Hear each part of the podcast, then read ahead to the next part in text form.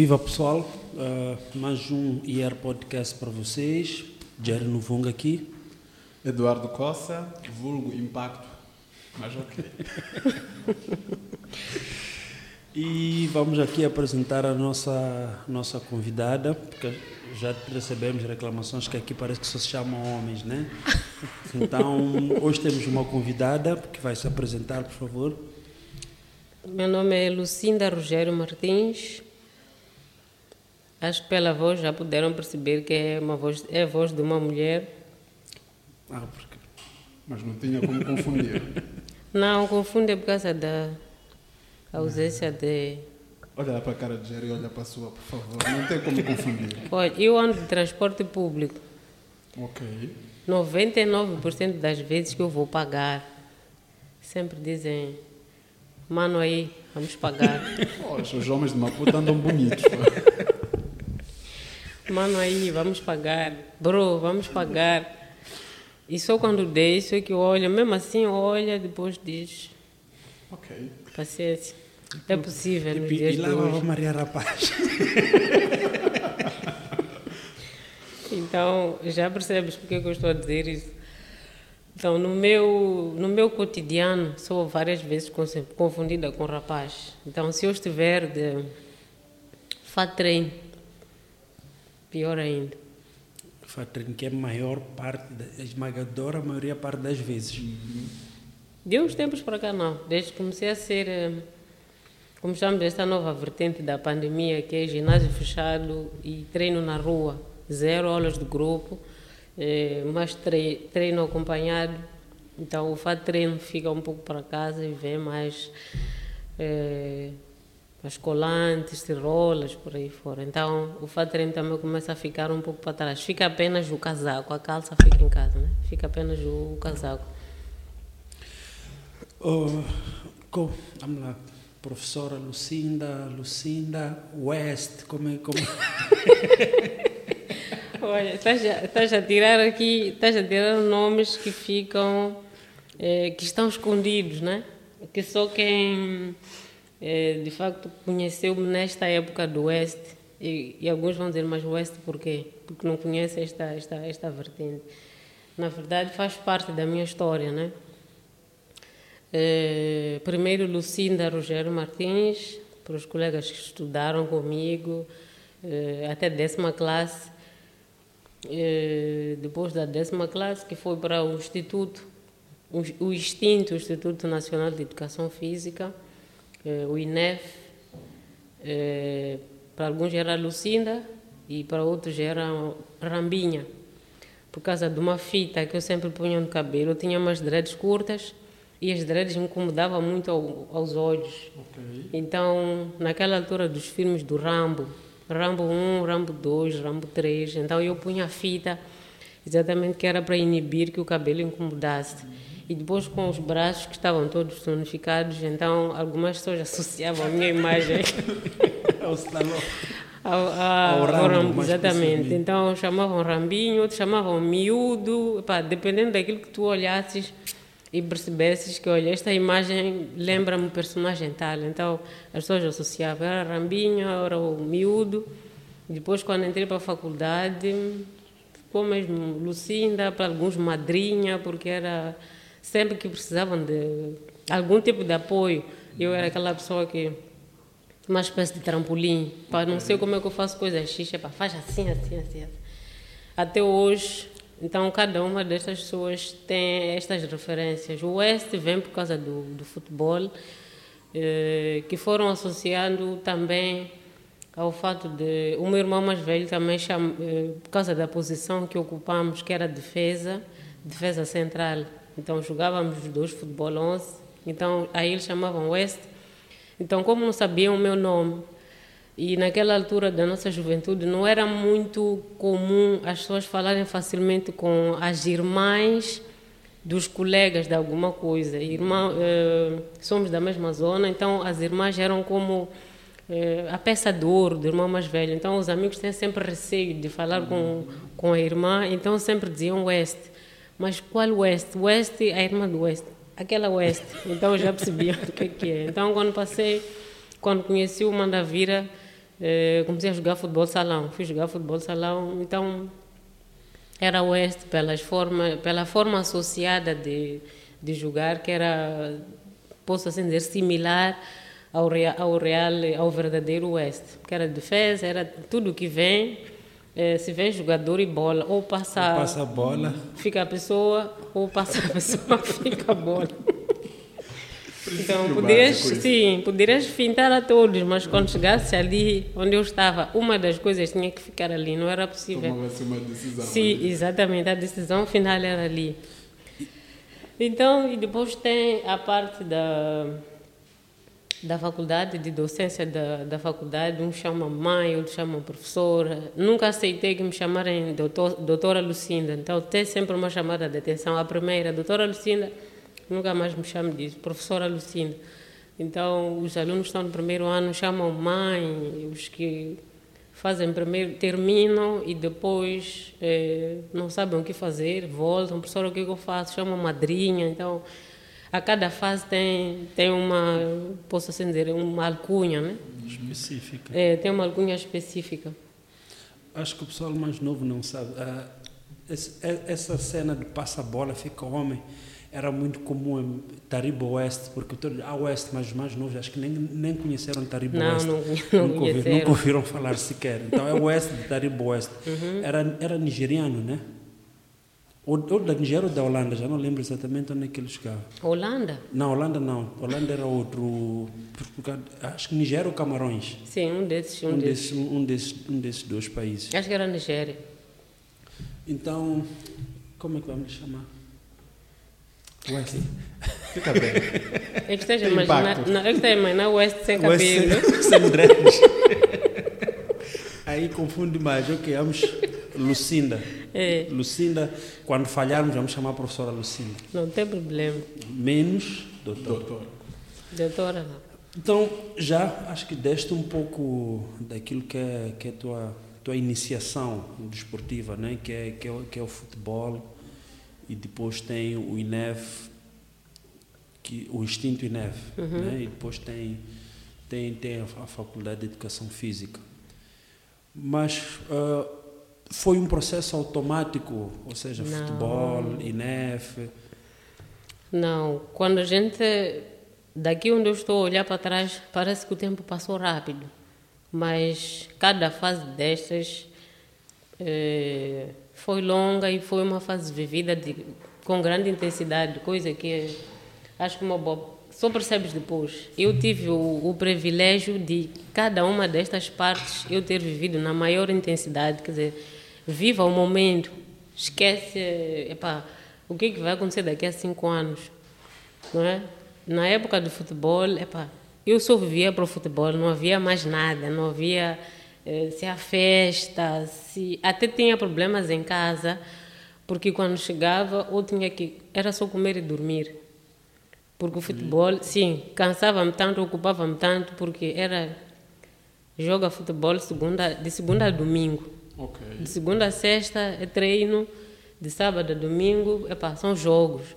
Tem jogos oficiais, depois tens aquele jogo que estás a sair, epa, há uma há uma pelada no Chamanculo. Uhum. Então eu tinha que descer naquela, não sei como é que chama, não me recordo como é que chama aquela paragem ali, logo a seguir ao Fajardo, que é a entrada principal para o Chamanculo.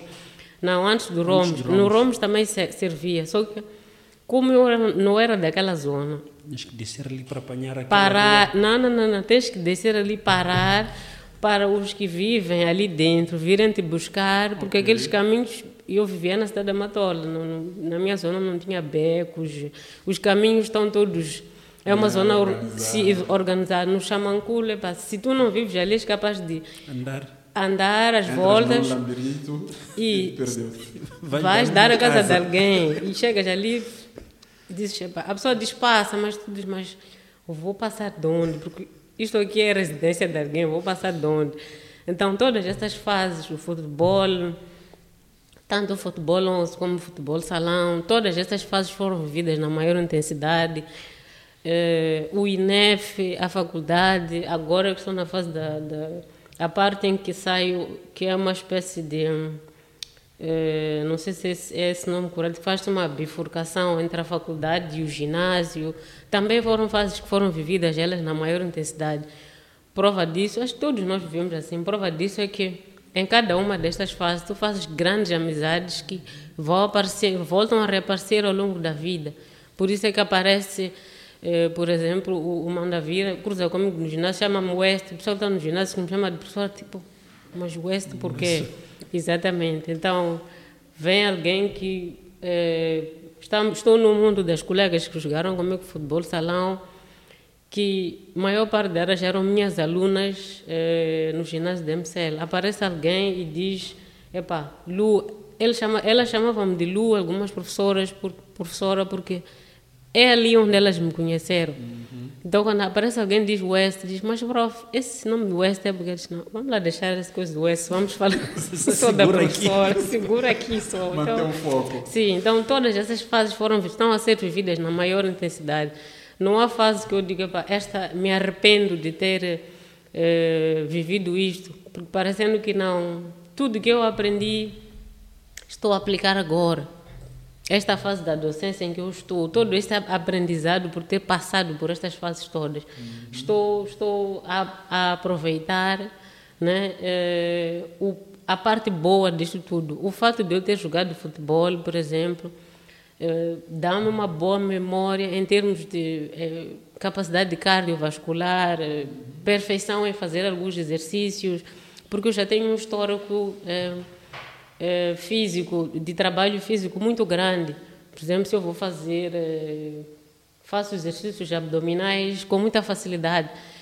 Posso ficar seis meses sem fazer, mas quando eu começo a fazer, a facilidade com que eu volto a entrar no ritmo é diferente de uma outra pessoa que começa comigo naquela, naquela altura. Uhum. Se eu quero para ir caminhar, o efeito é outro. Então, eu vou aproveitando esta parte toda agora que estou na fase da, da docência.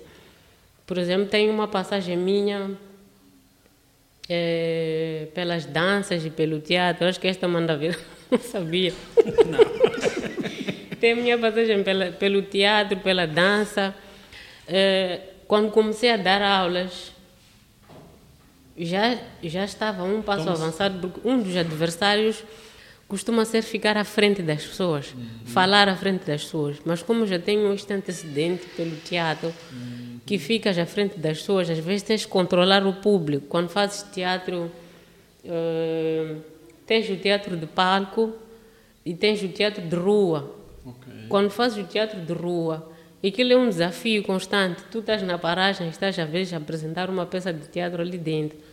Estás dentro do mercado, estás a apresentar uma peça de teatro.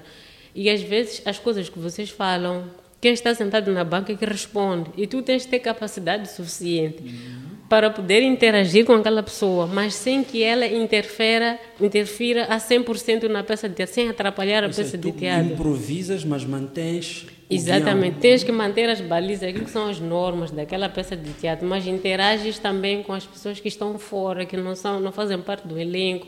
Então, na, agora na parte da docência, é, ficar à frente dos alunos, falar com os alunos, seres capaz de é, interagir com o aluno, é daqueles alunos que são um pouco extrapolados em termos de comportamento, quer dizer, interagir com ele, pôr ele no seu devido lugar e continuar com a aula, quer dizer, eles não a atrapalhar aquilo que é a aula. Prestar atenção naquilo que tu dizes, porque muitas vezes a gente fala e não presta atenção naquilo que a gente não. fala. Então, quando tu ouves a gravação, é que dizes ali. Então, quando tu fazes, quando fazes, passas pelo teatro, tens de ter muita cautela naquilo que vais dizer, porque pode ficar gravado para por aí para uma eternidade é. e não, sim. Acho que às vezes é tipo, eu vejo hoje e tu dizes algo eu nunca mais te volto a ver, mas aquilo que tu disseste vai ficar para sempre. Ou seja, nem tenho chance de ver a peça corrigida uhum. para perceber que houve. que houve uma falha. Exatamente. Então, são todas elas fases muito bem passadas, são fases que pá, estão na memória, agora com algumas partes esquecidas, só quando cruzas com alguém, é verdade, este jogou comigo futebol, às vezes ele já passou, só ficou aquela coisa, eu me lembro dele, mas de onde? Depois que chegas a casa, é verdade. Pá, aquele foi que jogo. Às vezes tens alguma coisa para comentar, mas já foi, já não tens como. Então, é tudo bem vivido com maior intensidade, melhor possível. Então, no final, é, é aquela frase típica que a educação física é que te escolheu. Exatamente. Eu me lembro de um episódio que uh, um dos colegas que me impulsionou muito para entrar para a faculdade, para o Instinto INEF na altura, uh, vivíamos na mesma zona. Eu sempre gostei de vestir a Maria Rapaz, como dizem. Fui sempre para o lado do, dos rapazes, nunca gostei muito de, das roupas femininas. Sempre, sempre tive problemas com ela. Então eu via sempre ela a passar de calça de treino, fato treino, sapatilha. Eu olhava, eu disse, poxa, eu também gostava de vestir assim, mas eu quero saber por que, que ele veste assim todos os dias. Ele não está a fazer curso de educação física na altura, devia estar a fazer acho que oitava ou nono. Eu disse, existe esse curso aqui? Ele, sim, existe. Basta fazer a décima classe, não precisa ir até a décima segunda, fase a décima e depois, na altura concorria-se, tinhas que fazer o exame de admissão, era português, biologia e aptidão física. Então, eu disse para ele, disse, mas se eu não conseguir entrar, disse para tens que esperar outro ano. Eu disse, nada, eu tenho que entrar logo a primeira. Se eu não entrar para o curso de educação física, vou para a tropa. Não estou a ver o que, é que eu vou fazer. E meu pai queria que eu fizesse secretariado. Eu disse, secretariado? Vestido? Vestido, saia, salto. Blusa, principalmente blusa. Eu disse, aquela blusa, tudo aqueles floreados, depois tem que pôr brincos. Ah, não. Você tem que fazer tudo para entrar. Ou eu vou para a educação física, ou eu vou para o exército. Uhum. Meu pai era do secretariado, minha mãe era aquela que dizia, filha, aquilo que tu escolheres. É isso. É isso mesmo, eu te apoio. Então, este colega, acho que agora, não me recordo onde é que ele está, mas ele continua no, continua no ramo. Acho que ele estava mais virado para o handball, acho que era o Belmiro, sim, já não me recordo do apelido, era o Belmiro. Então ele que me deu, abriu as deu, indicou-me o caminho, olha, vai assim, para seguir aquilo que tu uhum. almejas, o teu sonho, seguir educação física, vai por ali. Então, olha, não é, não é uma coisa que acordei da noite por dia, eu disse, não, vou escolher aquilo, não. Eu já vinha de antemão, e sem contar com o histórico do, da família, que era, eh, como meu irmão jogava futebol, então, praticamente uh, ficávamos sempre juntos. Ele, quando ia jogar, não podia me deixar sozinho em casa, porque a minha irmã saía, meu pai saía, então era vamos. E como lá onde ele jogava futebol só havia a maior parte homens, eu não podia pôr saia.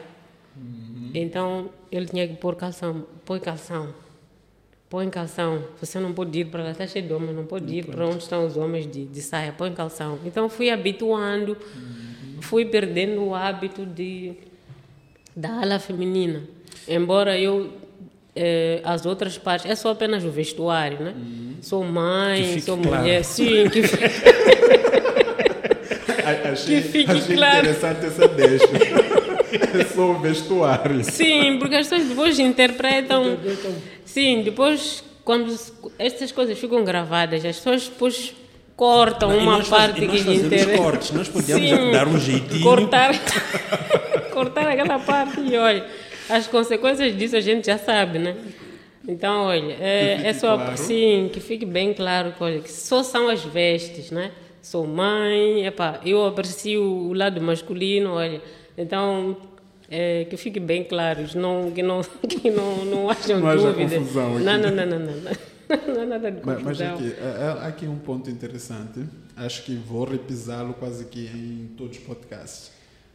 Já notaram que todos que praticaram desporto têm um histórico de passar por várias modalidades e sempre mostraram a existência de um mentor e depois mostram o, uma disponibilidade também para ajudar os outros a ingressarem na modalidade ou a formarem-se em alguma coisa. É, é verdade. É, de todos estes, estas todas passagens, eu tenho, eu tenho vários mentores. A cada vez que eu quero falar de futebol, tenho lá um, um mentor, alguém que eu digo, quando eu falo de futebol, pá, foi o fulano. Quando eu vou para a parte da, do teatro, da dança, tem sempre alguém que, pá, que puxou-me para lá, que disse, olha, é, isto tem que ser feito assim, tem que ser feito assim, sabe? Né? Quando fui para para entrar para a faculdade também tem alguém que disse, olha, faz assim, que te indica o caminho, que dá-te pequenas bases, né? que te elucidam um pouco.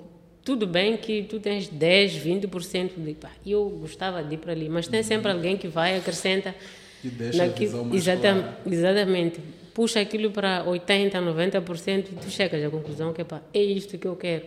E dentro da faculdade tem sempre alguém que diz, olha, eh, vai por este caminho, não é? Que tens inclinação para ensinar um pouquinho mais aos outros, não é? Então ele diz, pá, se tens, Não eu te vejo, exatamente, vejo esta vocação em ti, há daqueles que costumamos, nós chamamos de olheiros, que isto é como se estivessem sentados num sofá a olhar, tipo, este aqui tem inclinação para isto, tem inclinação para aquilo, te diz, olha, não, não fica apenas nisto, vai por aqui, vai fazendo isto, vai fazendo isto, e tu acabas dizendo, "Epá, isto aqui é até capaz de dar certo. Né? É o que me motiva todos os dias, cada vez que sais de casa, tu dizes, "Epá, Porque isso também é uma responsabilidade que estão a colocar nas mãos. Quando alguém Exatamente. diz, olha, tu tens inclinação para isso, ela já pegou aquilo e colocou na tua mão. E tu sentes Exatamente. que se eu falhar, eu vou defraudar aquela pessoa que viu em mim mais do que eu próprio vejo. Estás sempre preocupado em acertar, principalmente quando aquela pessoa está ali. Tu estás sempre preocupado em querer fazer. O fulano, não posso decepcionar o fulano. Como é que ele disse que eu tenho que fazer? Tens que tirar umas notas. Epá. No dia X que vem o fulano tem que fazer assim, assado, cozido. Então, se estás com aquela pessoa todos os dias, vai estar... eh, tens um preparo diário. Tu tens sempre um TPC. Tu sabes que, pá, eh, não posso falhar, então sabes que pá, eu tenho que planificar aquilo que eu vou fazer, quem é de estar, a que horas é que tem que começar, como é que eu tenho que trocar. Quer dizer, tu aprendes empiricamente a planificar aquilo que é o seu, o seu cotidiano. Ah, professor, eu quero voltar para um ponto. Ah, aquele ponto em que estávamos aqui, estavas aqui a falar e frisaste que não é só vestuário, eu sou mulher. Eu quero colocar dois pontos para reflexão e é muito para quem está fora da área desportiva. Ah, normalmente, normalmente e principalmente o futebol é muito mal rotulado, o futebol feminino é muito mal ro- rotulado devido às influências sexuais que nós encontramos lá dentro. Ok. E as pessoas criam que é o futebol que faz, né?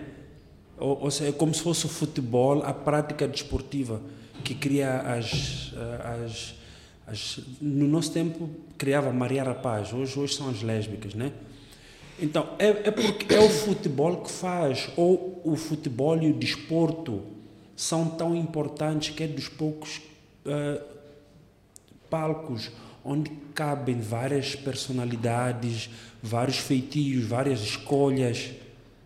É assim, eu parto do princípio que esta parte, se a pessoa é feminina, é lésbica, é como se tivesse uma semente dentro de cada uma das pessoas, tanto nos homens como nas mulheres. É é uma semente que está dentro de cada um. E onde a pessoa for a lançar aquela semente é que é o terreno propício para aquela semente poder germinar. Eu joguei em, em várias equipes e dentro destas equipes sempre existiu isso. As pessoas podem não, eh, não dizer, podem esconder, sempre existiu isso. Dentro das equipes femininas há lésbicas, há pessoas que são, eu chamo, chamo pessoas curiosas. É como se ainda não souber, não sabem muito bem eh, para, que lado é que vão, não é? Existe isso. Já fui, eh, já fui, como é que se diz? Já fui paquerada por lésbicas, já fui do mesmo jeito como acontece com os homens que paqueram as mulheres. Já fui paquerada por outras mulheres, mas de antemão já deixei claro que eh, desculpa lá, mas não não é essa a minha praia. Então, é uma semente que está dentro de cada uma das pessoas.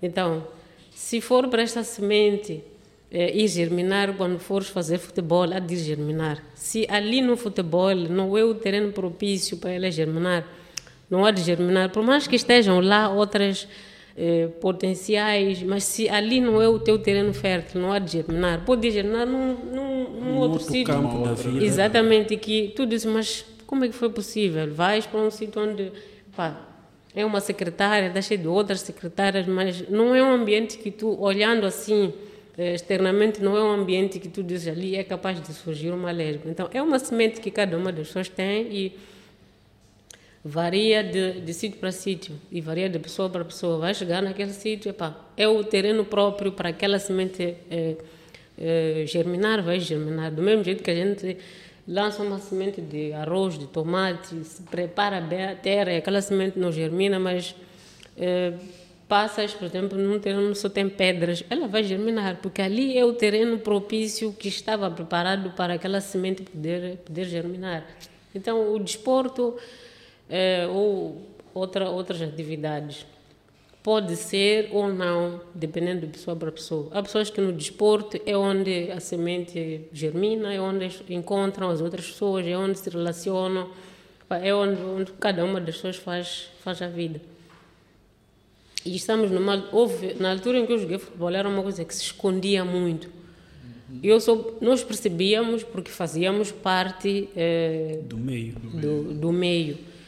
E às vezes podemos é, confundir com a questão que o Jer está a dizer por causa das roupas. A gente uhum. associa o fato daquela pessoa vestir roupas é, meramente masculinas, que a gente associa e diz, não, essa que só pode ser lésbica.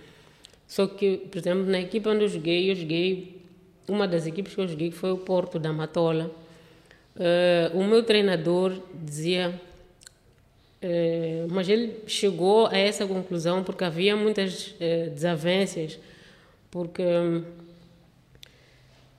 podias uh, no dia, por exemplo, temos jogo, as pessoas chegam, uma está de saia, outra está de calção, outra está de vestido, outra está de fatreino. Então chegou uma altura e como o corpo adquire uma fisionomia por causa de, do tipo de desporto, por causa do desporto.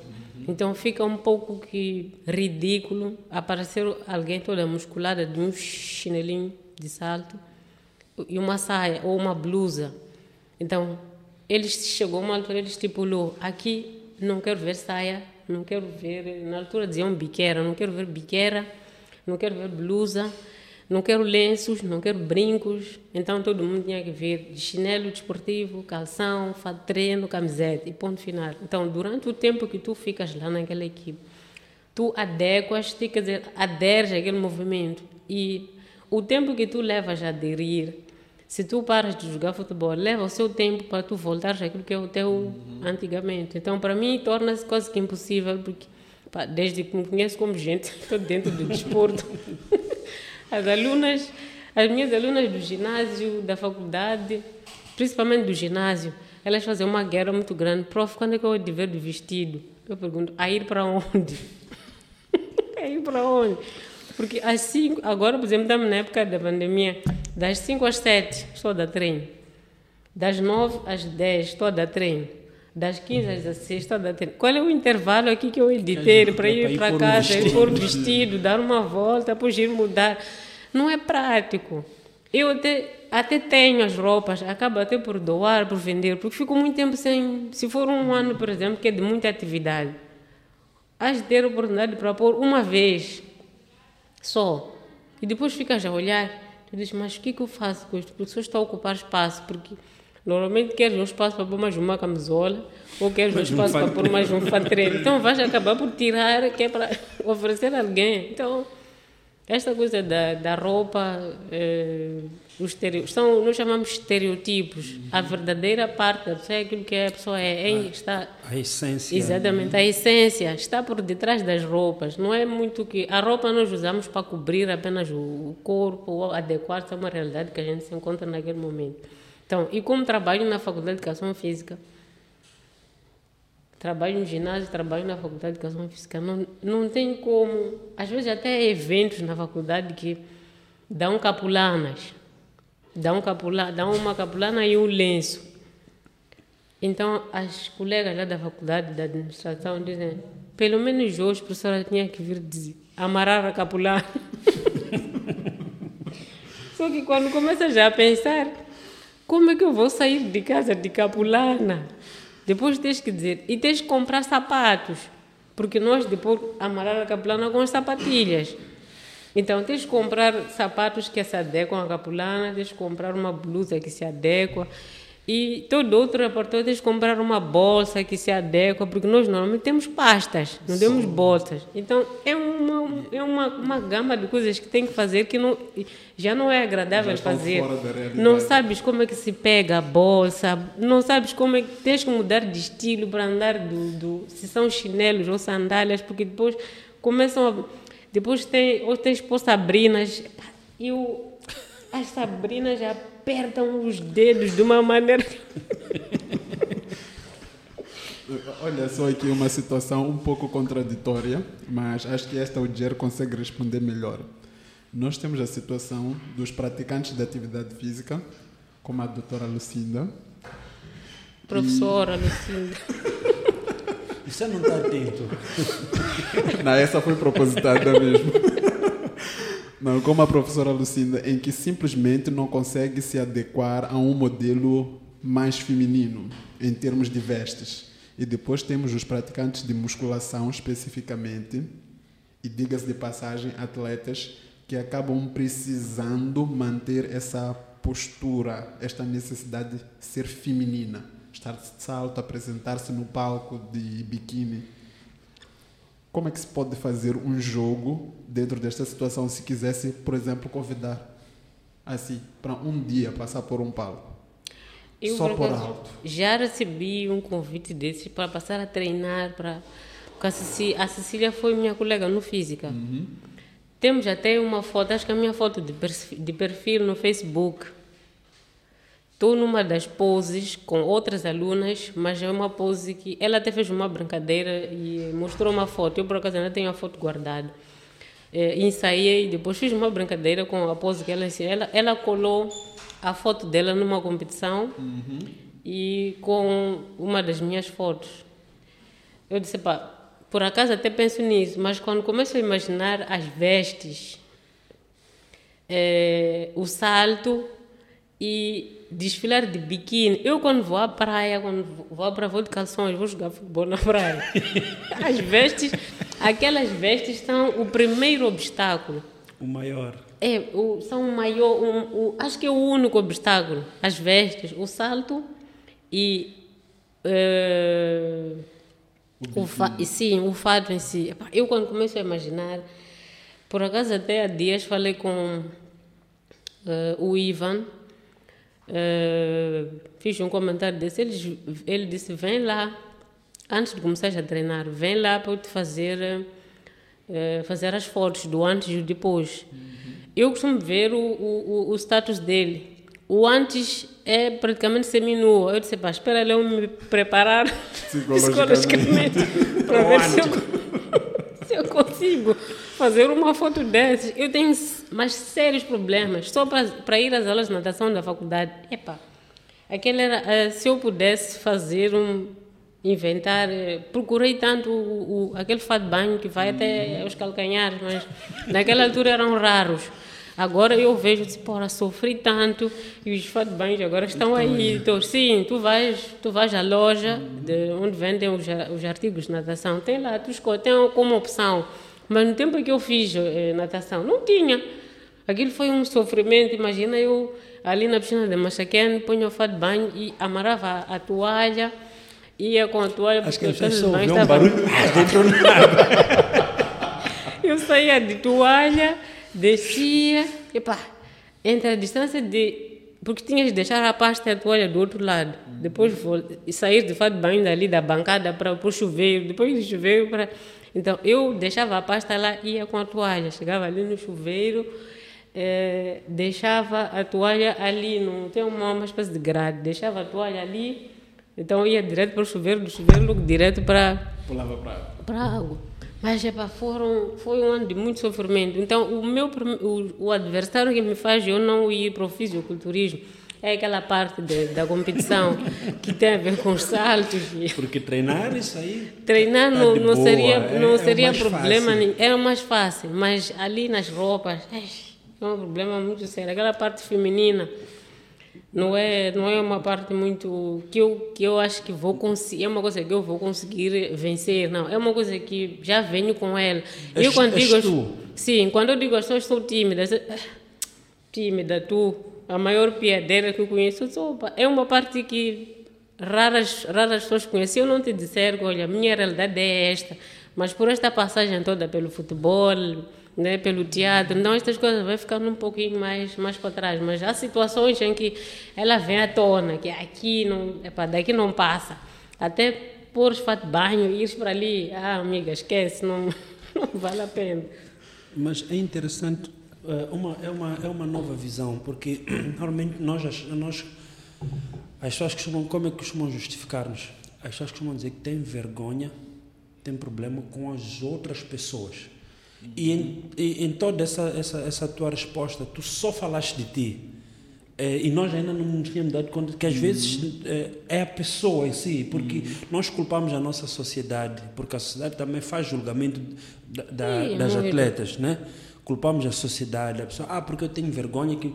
Mas está aí, é, é, és tu, é ela que não se sente não é porque tem medo das imperfeições do corpo, não é, é simplesmente porque não se vê vestida daquele jeito, porque tem aquelas mulheres que têm medo dos outros, uhum. mas ela tem as fotos dela de, de, daqueles trajes, de vez em quando fica em frente ao espelho e faz o desfile, mas não consegue tirar isso, né? exteriorizar, porque não faz, não faz não parte. faz parte de mim. Não, eu não consigo me imaginar, nem dizer que vou sonhar, eu sonhar. Não, não essa imagem não, não, não aparece, nem, nem, nem, nem, nem, nem brincadeiras não aparece. Então, até quando as alunas até perguntam, por exemplo, no ginásio, tem aquele cenário feminino, completamente feminino. Até naquele cenário, eu eh, mudo de roupa.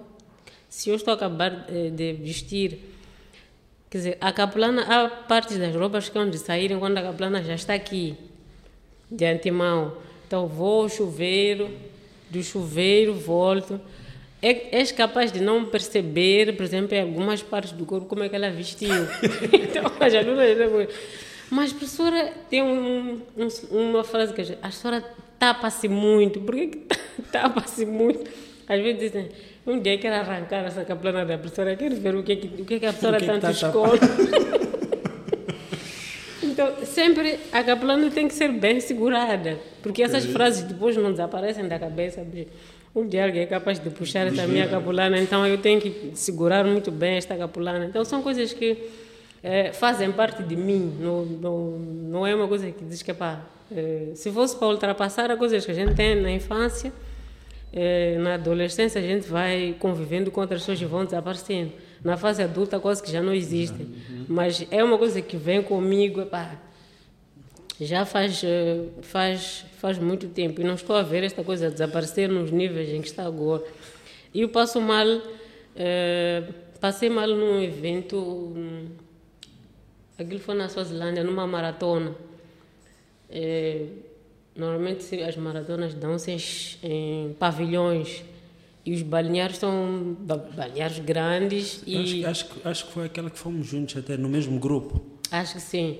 E os balneários a parte onde vêm os bancos onde deixam essas mochilas os cacifros está bem distante. E os chuveiros estão do outro lado. E aquilo são cabines né? E as cabines são feitas só de parede e chuveiro. Não tem porta não fecha então, Mavu, é Mavuso Sport Center, né? Já não me recordo o nome. Então, é, normalmente, quando vou tomar banho, é um sítio privado, deixa fechar a porta. Você chega ali, olha para o chuveiro e diz, minha Nossa Senhora. Eu não vou tomar banho. Como, como vou fazer para tomar banho?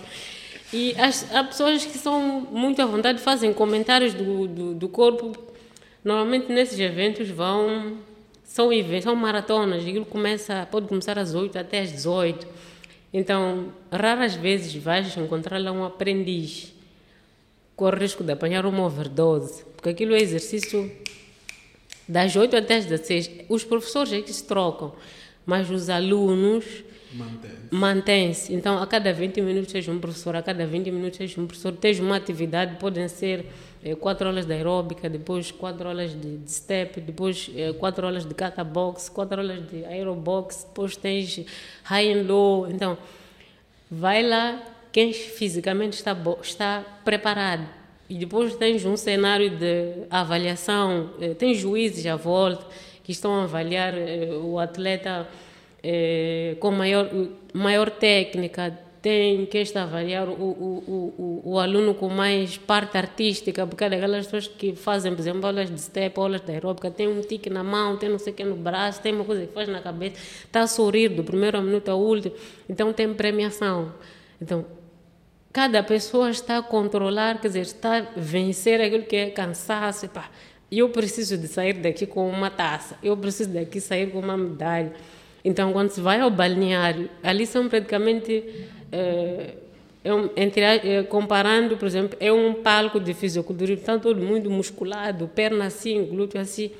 Então, entre aspas, se no, no fisiculturismo, tu quando vais à competição, tu consegues ver, porra, aquele gajo tem um peito maior que o meu, já sabes que mas vou perder daquele. Então, naquele banheiro também acontece isto. Então, tem comentários de, uau, tens um glúteo bonito, então estás a ver, estás no chuveiro. Estás no chuveiro, passa alguém, faz um comentário e diz, oh meu Deus do céu, cadê as portas? e, e professor, como é que. Uh, uh, vamos lá. Tu fazes parte daquela primeira, primeira, se não segunda. Aliás, vamos, vou, vou trocar. Tu fazes parte da primeira geração das pessoas que são formadas e vão trabalhar para o ginásio. Epá, na época em que eu que eu fiz a formação, não sei se fazemos parte da primeira geração ou não, porque eu quando cheguei no ginásio já estavam lá alguns colegas que estavam a fazer o curso de educação não, física. Sim, mas antes era, era muito esporádico, porque, uh, por exemplo, com exceção do physical, que sempre vendeu, uh, vendeu-se de maneira diferente, o physical nunca vendeu musculação, por assim dizer. Uh, o physical sempre, sempre promoveu saúde, performance, bem-estar, reabilitação, uhum, né? Sim, por isso é que eu sempre, quando cheguei lá, é, encontrei colegas que eu os via na faculdade. Não foram meus colegas em termos de... Diretos. É, diretos, frequentamos o mesmo ano, mas alguns já eram... Por exemplo, eu estava a fazer é, o INEF, o Instituto... As instalações eram do Instituto. A faculdade, na altura, não sei onde é estava sediada, mas fazia aulas ali.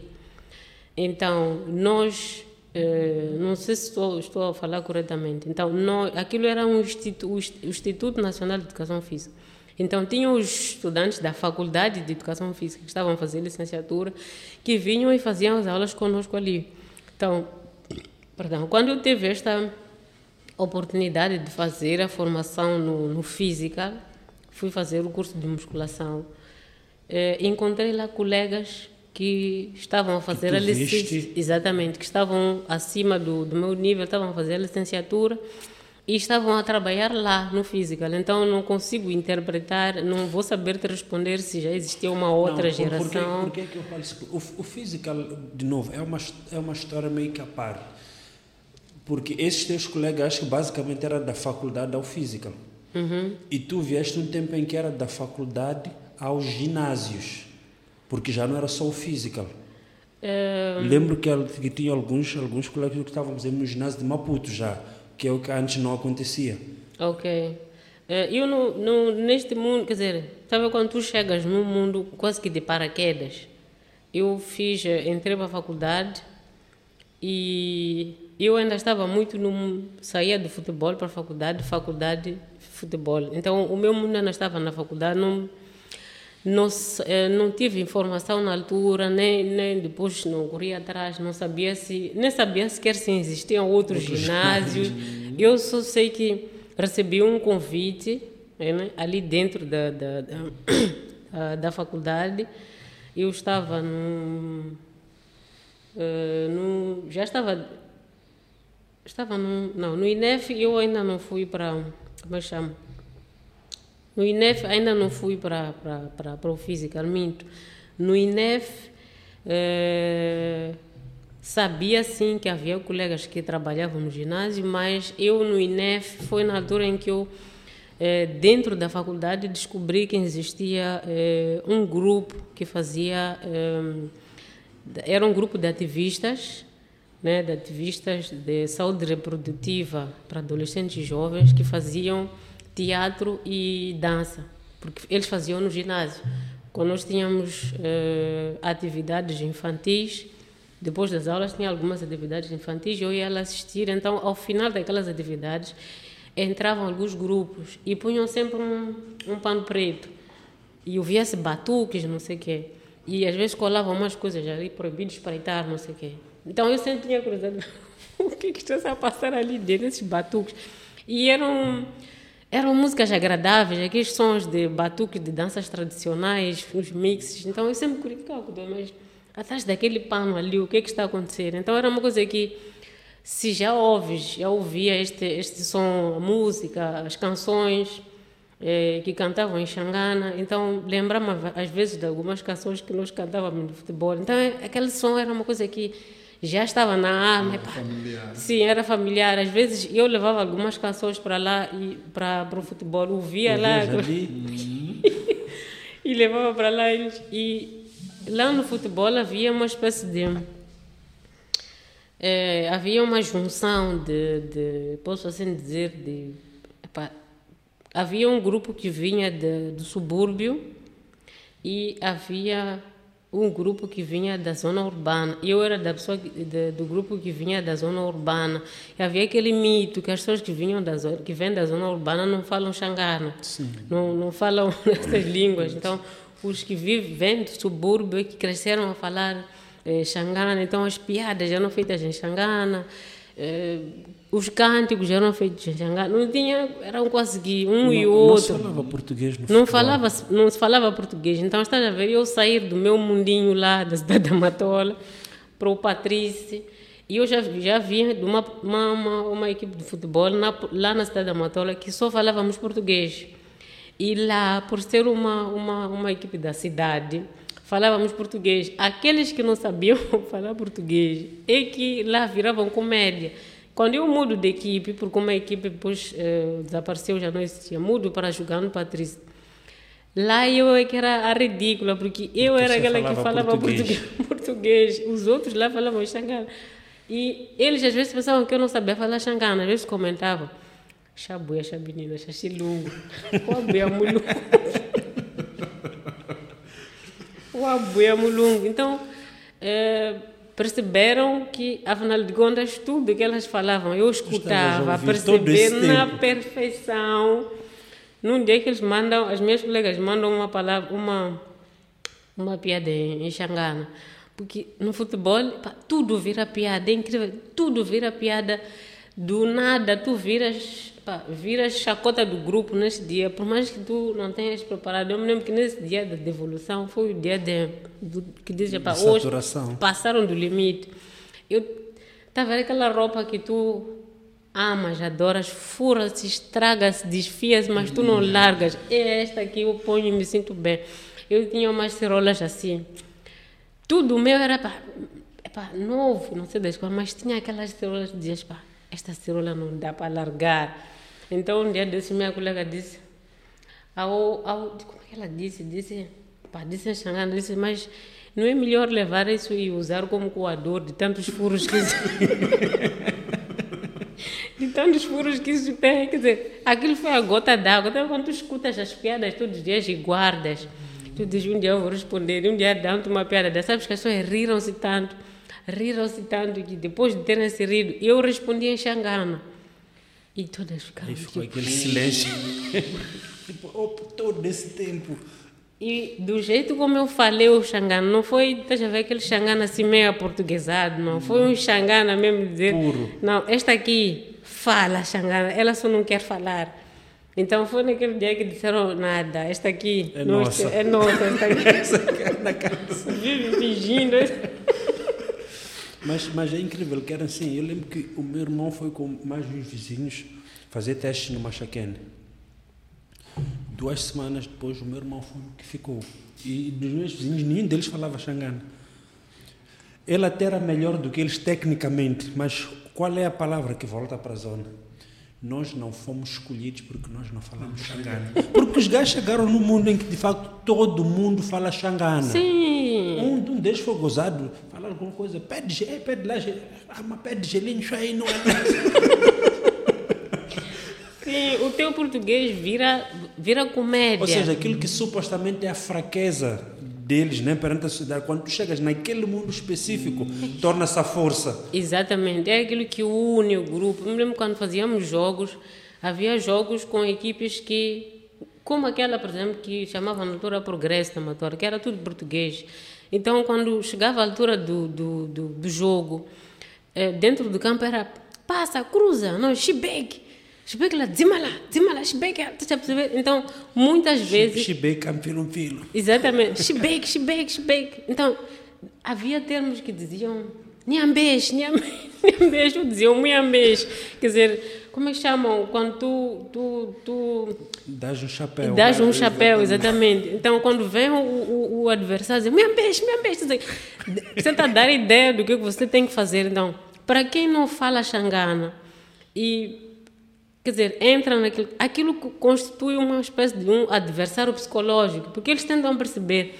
Elas falam tanto eh, interagem tanto, mas o que, é que estarão a dizer? E, o que, é que estão... aquela impressão de agressividade. Então, todo mundo da cidade tem medo de jogar contra o pessoal que fala Xangana. Tibele, Tibele, quer dizer, Tibele, Tibele, quer dizer, tu, a pessoa quer ir cruzar, por exemplo, daquelas faltas que acontecem na, na, na linha lateral. Se sabes que daquela jogada vai sair golo, epá, é melhor bater, junta tudo para fora. Então, uhum. se a pessoa que normalmente vem atrás Uh, ou, por exemplo, se eu sou, sou, sou na, na, chamavam de último, último homem naquela né, se eu, Exatamente, se eu sou o último homem, se esta pessoa daqui vai cruzar e vai marcar golo e os meus defesas, não tenho nenhum defesa que pode vir me cobrir se eu falhar aqui, has de vir Tibele, mana, Tibele. Ele é. Tibele, Tibele, quer dizer, aí não é para você. É, arranjar uma, um, um mecanismo. Não, Passa a bola, fica homem. Aí é jogada mortal. Aí não, não devem é passar duas coisas. pode passar. Se, porque se passar os outros podem. Então, ali, um tem que ir para fora e o outro fica ali. Então, se a bola vai para fora, o homem vai ficar ali caído no chão. Se o homem vai para fora, a bola fica ali. Então, são são, são estas coisas de, de, de, de, mudança de áreas que numa área estás numa zona de conforto, numa outra área estás completamente fora da tua zona de conforto. Que se não tiveres um, um poder, um preparo psicológico muito grande, és capaz de desistir. Não é? é capaz de desistir e dizer, não, não vou mais para aquele, e, para aquele e, e isso acontece-nos mesmo dentro, dentro do ginásio, porque Sim. nós somos... Hoje existe a tal cena dos personal trainers, né? mas nós somos... Uh, instrutores, somos da, da, da, era dos instrutores de ginásio, em que era uma sala para um professor, a maior parte das vezes. Uhum. E tu tens um aluno, tu explicas uma vez, tu explicas duas, três, mas ele não está a apanhar. E tu às vezes zangas, mas aquele tipo, na área dele, é, um é o máximo, é, é, ele é, é, é, o Ronaldinho da informática. Exatamente. Mas quando ele chega dentro do ginásio e ele não consegue assimilar a coisa, e, e o pessoal passa-se. Até quando, quando ele está a chegar, está Chafim que caiu. Vou explicar. E esse ponto, professora, é, aquele, é, é um dos pontos muito sensíveis dentro de, disso que é a área do ginásio. Porque uh, tu, como, como estudante primeiro de educação física, tu aprendes muito sobre pedagogia de ensino. Muito. E como professor também passas passas passas, passas, passas muito, muito isso para os teus alunos, né? Mas essa área de ginásio é dividida por dois polos. É, tem o pessoal, o pessoal que vai parar, vai parar lá por vários motivos, vai parar lá por estar tá desempregado, tem um bom físico, Uhum. Tem, tem gosto, tem aptidão, é autodidata, etc. Depois tem, tem, tem um pessoal que forma-se para ir para lá. Alguns de maneira propositada, eu quero trabalhar no ginásio, eu vou formar-me, etc. Formar. Outros são descobertos lá dentro, a outros só lhes resta a opção de ir para o ginásio. Alguns são alunos Sim. E pela, pelos anos de prática, pelo, depois pelo... chega uma altura que tipo. Ele bebe tanta água que depois ele diz: Eu também já Agora, sou, já sou fonte. Não, alguns eh, fazem, ficam no ginásio durante muito tempo, fazem todas as aulas, são assíduos a vários tipos de aulas. Chega uma parte, é como se perdessem foco. Já não tem mais no, nada de novo para eu fazer, nada para me ensinar, então acaba fazendo uma formação, vira professor, porque aquele, é como se perdesse a motivação já sabe contar contigo os tempos musicais, sabe dizer o nome dos músculos, sabe que aula que você está a dar, se é aula de resistência, se é aula eh, de, de, de força, sabe? Então, é como se ele ficasse, agora faço o quê? Então lhe resta já, esse já, caminho. Nada mais lhe desafia. Exatamente, à procura de um desafio, vira, acaba virando ou treinador pessoal, vira professor de aulas de grupo, vira instrutor, de, instrutor ou monitor de musculação. E nós cá fora, nós, nós desconhecemos muito uh, aquilo que é o trabalho que a faculdade faz. Uh, que possa que sirva como benefício eh, especificamente ah, para a musculação. Nós já, já, já tivemos aqui alguns convidados fora da esfera da vossa esfera acadêmica. Nem sei se esse termo está certo, porque acho que a esfera acadêmica é uma só, né? Mas ok, fora da vossa esfera acadêmica e tem certas opiniões predefinidas eh, sobre isso. E nós tivemos a debater Uh, no grupo, nós temos um grupo de profissionais de ginásio, de educação física, e nós estivemos a debater isso, e tanto tu como o professor Nelson trouxeram pontos que eu pessoalmente desconhecia. Olha, eu sou, eu sou da, daquelas pessoas que, como eu disse aí, de muitos, muitos, uh, muitas passagens e fui uh, cair uh, na faculdade. Tive a sorte de passar pelo instituto primeiro antes de entrar para a faculdade. Então, uh, eu como se eu tivesse começado a fazer o beabá uh, muito antes. Já vim com o meu, o meu histórico, o meu físico já estava uh, praticamente preparado para fazer a, o instituto. Uhum. Então, aquilo que eram que era a parte das modalidades, porque existe uma parte tudo na faculdade é, é aprendizado, mesmo no instituto, tudo é aprendizado. Tu tens a parte, tens aprendizado das partes teóricas, tens aprendizado das partes práticas. O que, é que são as partes teóricas? É, tu vais estudar tudo aquilo que é teórico em relação, por exemplo, o objeto de estudo é, é o corpo humano. A musculação trata do corpo humano, é, as aulas de grupo tratam do corpo humano. Então, nas partes teóricas, tu vais ler tudo aquilo que fala do corpo humano vais aprender, por exemplo, o que que constitui o corpo humano. Tem músculos, como é que se chamam esses músculos, onde é que se situam, como é que se movem esses músculos. Tens, eh, tens o coração, como é que funciona este coração, de que, que é constituído. Então, tu estudas o teu objeto de estudo, eh, que é o corpo, na teoria e na prática. Na prática, o que tu fazes? Tu sabes que para eu correr, eu preciso de mexer as pernas, o meu coração tem que bater assim, é, os meus braços têm que se mexer assim. Então, tu estudas isso na prática. Vão te pôr a correr e tu vais dizer, ah, aquilo que nós aprendemos na anatomia, que diz, por exemplo, para eu, quando eu vou pisar, eu vou usar, por exemplo, estou a mexer o bíceps, estou a mexer o quadríceps, estou a mexer o glúteo, estou a mexer o abdômen. Tu já sabes o que, é que está a acontecer. Aprendeste na prática, eh, na teoria estás a aprender na prática. E vais aprender nas teorias o que, que os outros lá atrás fizeram? Como é que começou esta história de, eh, de estar já. Tu não és o primeiro, nem o segundo, já vem os outros. Então aprendes de história. O que, que é esta tal de educação física há 100, 200 anos atrás? O que, que é. Quando a gente diz que educação física é ciência, o que, que é esta ciência? O que, que, o que, que norteia isto tudo? Tem balizas, né? Está limitado, vai assim. Então, o que, que norteia essas duas balizas? O que, que cria esta baliza da, da, da, da, educação física aqui dentro, do desporto, atividade física, tudo isso está dentro de um pacote. Mas tens a, ciência e tens a prática. É, quando tu sais da faculdade de educação física, o que é que tens?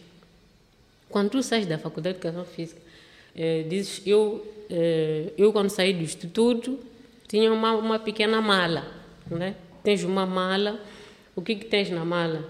É, quando por exemplo, um, um exemplo simples. Quando uma criança vai à escolinha, na, na naquela mochila da, da, da, da, da criança, o que, que tem? É o exemplo quando tu sais da, da, da, do instituto, nesta altura. Acho que agora o único instituto que eu conheço, devem ser outros, não conheço, mas tem o IMED. Sais com uma malinha. O que, que tem na malinha? Podes ter eh, duas fichas, modelos disto, modelos daquilo. Tens matéria-prima para passar para o outro lado, que não conheces. Sabes que existe, mas não conheces. Então, tens matéria-prima, tens o nome dos músculos. Sabes que existe, por exemplo, se fazes a faculdade, sabes que existe uma tal de musculação. Podes até ter ido passar por um estágio, que é para sentir o que, é que acontece. Disseram lá na faculdade que existe o bíceps. Uhum. Né? O bíceps tem quantos músculos? Mexe-se, fazes eh, esta mexida, acontece isto com, com, com, com o músculo, acontece aquilo Uh, para ele aumentar de volume, tens que fazer isso. Para ele tirar a massa gorda, tens que fazer isso. Vais para o estágio para ir testar. Vais testar o quê? Se de facto, quando tu fazes assim, é o bíceps, né? E vais interagir com aqueles que já estão lá a trabalhar há muito tempo. E tu vais colocar o teu corpo à prova. Tu és a, és a, a primeira cobaia, quando sais da faculdade para a musculação, tu és a primeira cobaia. Se dizem, por exemplo, se eh, tens, que, tens, tens que fazer uma avaliação à pessoa, por exemplo. Por que, que a pessoa, quando chega no primeiro dia, não pode dizer vai correr, vai andar? Como é que sabes que aquela pessoa tem capacidade para correr? Não sabes. Onde é que aprende isso? Lá dentro na faculdade. Aprende lá que tens que fazer avaliação às pessoas antes da atividade física. Tens que conversar com a pessoa. Olá, bom dia. Tens que ter uma apresentação. Depois da apresentação, tens que ter um histórico da pessoa. Isso aprendes lá. Mas nem sempre foi assim. Mas como é que tu ficas a saber isso? Porque tu foste a teoria. Na teoria tem história. Então, lá na história vais aprender, por exemplo, vão te dizer que agora os músculos do corpo humano são X. Mas, à medida que o tempo foi passando, foram estudando e descobrindo que tem mais um músculo aqui. Tem mais um músculo aqui. Depois descobrem que não, este músculo aqui pá, não, não é mais um, é este que vira e passa daqui.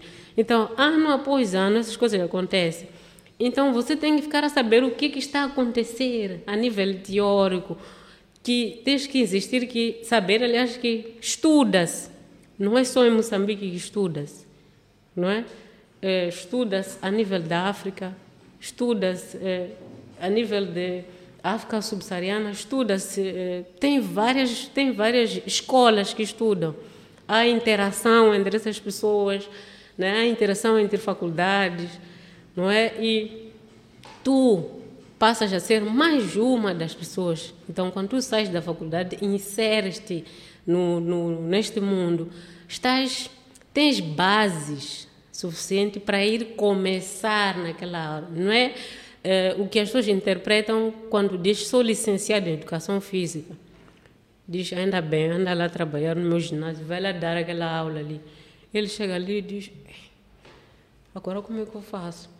Ele tem bases suficientes para começar naquela aula. Ele sabe que existe um bíceps, por isso é que as pessoas têm que passar por um estágio, não é? Passa por um estágio na musculação. Você vai às aulas do grupo, vai passar por um estágio ali nas aulas do grupo. Eu acredito que acontece isso em todas as faculdades. Para quem faz é, medicina, quando termina o curso, passa por um estágio. Há faculdades que o estágio começa um pouco mais atrás, por uma série de fatores. Não sei como é que é, como é que é Como é que isto funciona em outras faculdades? Nós temos na Faculdade de Educação Física tem eh, em cada ano tens eh, podemos usar o termo de estágio tem um estágio eh, de acordo com o nível da pessoa já está no primeiro ano. É um trabalho que faz. Quando passas para o segundo ano é outro tipo de estágio podemos enumerar dizer no primeiro ano tens fase 1 primeiro segundo ano tens fase 2 terceiro ano tens fase 3, no quarto ano tens fase 4. Eh, no tempo em que eu fiz a faculdade, no primeiro ano, eh, se no, no tempo em que eu fiz faculdade não havia esta esta esta coisa dos minors, atividade física e saúde, era tudo no fim educação física. Então, uh, o que que fazias? No primeiro ano tu ias assistir às aulas, ias assistir às aulas, exatamente por estar a sair da décima segunda, que quando te põem a observar uma aula tu és capaz de só ficar animada por ver as crianças a correr e sair de lá não escreveste nada. Então, o que, é que se faz? Idealiza-se uma ficha. Então, tu, durante um minuto, o tempo que estás a assistir à aula, já tem ali eh, questões, já, está, já foram arroladas. Vais observar a que horas é que o professor entra. Estás a observar a aula do professor que dá aulas naquela, naquela escola. A que horas é que ele entra. Eh, se ele cumprimenta os alunos se ele cumprimenta o que, que diz, se ele anuncia o tema da aula, quanto tempo leva, é, aquele tempo que ele fica a falar no início, nós chamamos de parte inicial da aula. Quanto tempo é que ele levou? Então você tem que ir com um cronômetro. Quando começa a aula, você. Então significa que você tem que ter um. Começam a preparar a tua mente para focar na aula. Você deixa de focar apenas em ver se as alunas estão na a correr. Diversão das na diversão das crianças. Começa a estar a focar naquilo que estás a preparar para ser professor. Então vais observar se o, o, esse professor está a dar aula, a que horas já começou Teve parte inicial, anunciou isto, anunciou com uma série de fatores. A que horas é que terminou?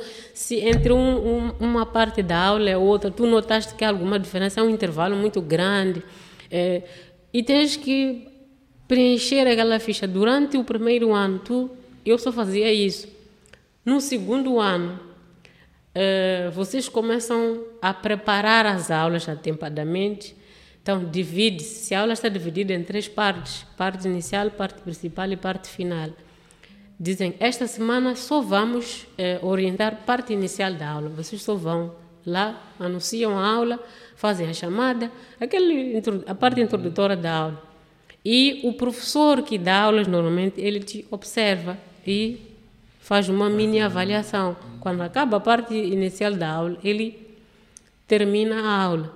E na, na de acordo com o programa, passam para a parte principal, que tem que eh, organizar os alunos, organizar a turma, dar as atividades. E isso, quando vocês estão no primeiro ano, isso vocês primeiro fazem entre vocês, os colegas, depois passam para as escolas, não é? Passam para as escolas. Isto tudo vocês têm avaliação. Lá, quando estás entre os seus colegas, tens uma avaliação, na escola tens outra avaliação. E passas por esse processo até chegar ao quarto ano, que tu e que vais à escola, a escola dá-te um programa, o programa que a escola está a usar. Vocês não criam um programa. Você vai lá à escola, insere-se na realidade da escola, saber qual é o programa que a escola está a usar, qual é a aula, vocês programam, fazem planos da aula, e nesse plano de aula é avaliado pelo professor da faculdade e é avaliado pelo professor da escola. Tens duas avaliações. E no fim, tu tens, uma, tens duas notas, tem que se fazer a média. E quando tu sais da faculdade, estás nesse nível, tens bases para ir, eh, vais a uma escola e tens que concorrer. Primeiro, não é precisar da faculdade direto para. O mesmo acontece quando vais ao ginásio. Às vezes há que a pessoa sai. Eh, por exemplo. Já, já tem para onde ir. Já tem, está direcionado. Eu, quando saio daqui, vou trabalhar para o ginásio X, por vários motivos. Então, não é tanto que a pessoa sai da faculdade já está pronto. Uhum. Tem algumas coisas que a pessoa eh, pode fazer parte dela, uma coisa que a pessoa já vem fazendo há muito tempo. Eu, por exemplo, já vinha fazendo teatro, fazia dança. Então, quando fui ao ginásio, o problema de ficar à frente das pessoas, falar, isso Coordena, já estava. A coordenação motora. Já está, isso já estava ultrapassado, porque é uma coisa que eu, antes de entrar para a faculdade, já trazia isso como bagagem. Então, imagina alguém que eh, foi à faculdade porque o pai disse: Eu quero que você seja professor de educação física, mas durante a infância não jogou nada. E vai à faculdade à espera, por exemplo, que a faculdade lhe ensine a ter coordenação. Lá está era aprender a ser professor de educação física, não a ser atleta. Então, os que já saem de uma modalidade esportiva para a faculdade, já saem, entre aspas, com eh, um, uma memória eh, muscular preparada para aquilo que vai acontecer lá. Se eu chego, no, por exemplo, numa aula de, de, de, ginástica na faculdade, que temos primeiro preparação física ou no final da aula temos preparação física, hoje vamos fazer, por exemplo, rolamento à frente, pernas afastadas. E costuma ser um grande desafio para os homens que aula, afastar as pernas para os homens não costuma ser a, praia dos homens. Então consegues perceber o, aquele que veio de fora da faculdade, zero exercício, veio começar ali na faculdade e chega na aula, tem que fazer exercícios preparatórios para fazer eh, rolamento a fim com pernas afastadas. Apanham prisão muscular, porque o músculo prende de tanto que afasta as pernas. Depois pergunta se não tem outro exercício para variar. Esse, esse, é o famoso, tu chegas no ginásio e o professor uh, dá o exercício. Ela falou em termo técnico, professor. Abre as pernas. E tem que corrigir. imagina quantas vezes eu tenho que corrigir, corrigir a pessoa quando diz abre as pernas, afasta as pernas. Sim. Então, a ver aquela questão de, do, do, do teatro, teatro de rua. Uhum. Tu estás a dizer alguma coisa e alguém que faz um comentário, tu corrigir aquela pessoa e continuar na aula. Tu então, assim, tu bates e voltas. Exatamente. Quando a pessoa diz, Ei, hoje temos que afastar as pernas, temos que abrir as pernas, afastar as pernas e continuas a explicar aquilo que tens que explicar. Então, esta imagem, esta imagem que esta parte interna da faculdade, fora da faculdade tu não consegues ver aquela imagem da, da, da quando estás no primeiro ano vais assistir pela primeira vez uma aula de educação física, veja as crianças animadas, é a imagem que a pessoa que não está inteirada no que, que se passa lá dentro da faculdade, passa pelo muro da faculdade, vê as pessoas a jogar, diz, porra, essa faculdade aqui anima, eu se vier para aqui, vou jogar futebol que me farto. Não é bem aquilo que acontece lá. Eu costumo ver o comentário dos alunos, os status dos meus alunos do primeiro ano. Espora, se as pessoas soubessem que faculdade de educação física não é só correr. o que menos se faz é educação física. Quando chega a altura de fazer os trabalhos, por exemplo, esta altura da pandemia, que as pessoas estão em casa, tu tens que fazer vídeos, tens que ler, tens que produzir slides, tens, tudo, tudo isto para quem estava à espera só de correr. É uma bagagem muito grande no primeiro uhum. ano. E os trabalhos vêm todos na mesma altura. Quando estás a chegar ao final do semestre, tens exame, tens testes, tens trabalhos. Só diz, pô, se, se as é, pessoas soubessem que a faculdade de educação física não é só correr. ainda não transpirei. Mas enfim, uh, deixa só aqui abrir uma deixa. Manda vir, de, deixa eu mediar isto antes de começar aqui uma luta. Eu acredito que o Mandavira tem uma opinião um pouquinho diferente no que diz respeito a este aspecto, os formados e os com experiência. Ok. Olhando aquilo que é o seu histórico, acredito que tenha em consideração que na nossa realidade, particularmente, o grosso dos que trabalham na área não tem uma formação, não tem uma educação convencional para estar a lecionar. Porém, é este grupo que segurou ou trouxe a ideia do que é a prática da atividade física. Exatamente. Mas salienta-se uma questão aqui. Estes adequam-se para uma determinada modalidade só. Por exemplo, os que estão a cuidar de equipes de futebol estão focados só para o futebol os que cuidavam ou gostam do handball, era só handball e por aí em diante. E agora estamos numa situação em que, vamos lá, questionamos. Ele não tem uma educação convencional, mas foi ele quem nos passou todo um conhecimento até certo ponto sobre o que é a atividade física. Uhum. Então, juntando estes dois fatores, para não entrarmos em guerra, qual seria a melhor ponte para passarmos para uma fase em que temos profissionais com experiência, formados, assim como profissionais formados, mas também com alguma experiência?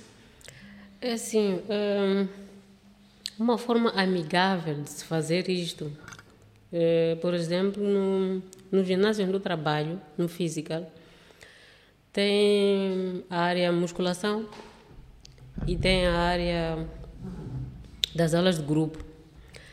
Na aula muscul... Nas aulas de musculação, é... aliás, na antiga vertente da, da, da, do physical, porque o physical depois fez esta junção do physical e ginásio power. Então, agora na musculação tem uma mistura de instrutores. Na antiga é, versão do, do physical, todos os instrutores que estavam na musculação, todos, não vai lá, não ia lá nenhum instrutor que não estivesse eh, o curso de educação física ou não estivesse na faculdade de educação física. Pode ser na faculdade de educação física, eh, Universidade Pedagógica ou Ciências do Desporto na UEM, mas tem que ter este curso ou estar a fazer este curso. Diferente das aulas de grupo, que aparece um professor eh, que fez, que dá aulas de ciclismo indoor e fez o curso de instrutores de ciclismo indoor. Não, é, não fez a formação de professor de educação física, mas é, é como é que se diz? É instrutor. exatamente, para aquela, para aquela área. Então, como é que se colmatava, embora existissem nos dois setores, como é que se colmatava este, é, como é que se fazia esta harmonia? Existe uma coisa que nós chamamos de seminários teóricos e práticos. Então, a cada vez que nós tivéssemos uma reunião, uh, tem sempre, arrolava, por exemplo, anualmente temas de seminário. O que, que são aqueles temas de seminário? Para se estudar aquilo que é o objeto das aulas do grupo, que é o corpo humano. Então você pode escolher, uh, faz-se uma espécie de. faz-se um sorteio. Você escolhe quando é que você quer dar um seminário e pode-se pode dar um, um, leque de temas para tu escolheres, mas são temas que estão relacionados com assuntos das aulas de grupo, não é? E tu vais e te preparas. Então, se tu não és formado, não estás a vir da Faculdade de Educação Física ou das Ciências de Desporto, o preparo é ainda mais difícil. Podes apoiar em colegas, tens internet, tens uh, várias formas de poder preparar aquilo que é o teu seminário. Então, se tu não vens daquela vertente da faculdade, tens, passas em curto espaço de tempo por aquilo que aquele estudante passou, que teve que fazer no primeiro, no segundo, no terceiro, no quarto ano. Tu tens que fazer, por exemplo, em três meses ou em um mês, dependendo daquilo que é a tua organização.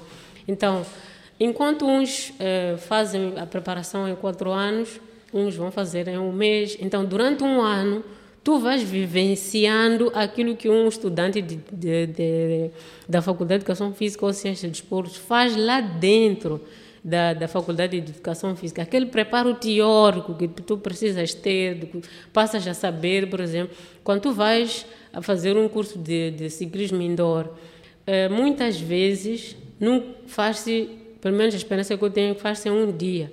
Então, tu não vais fazer não vais estudar todo o corpo humano em um dia. Vão fazer um flash.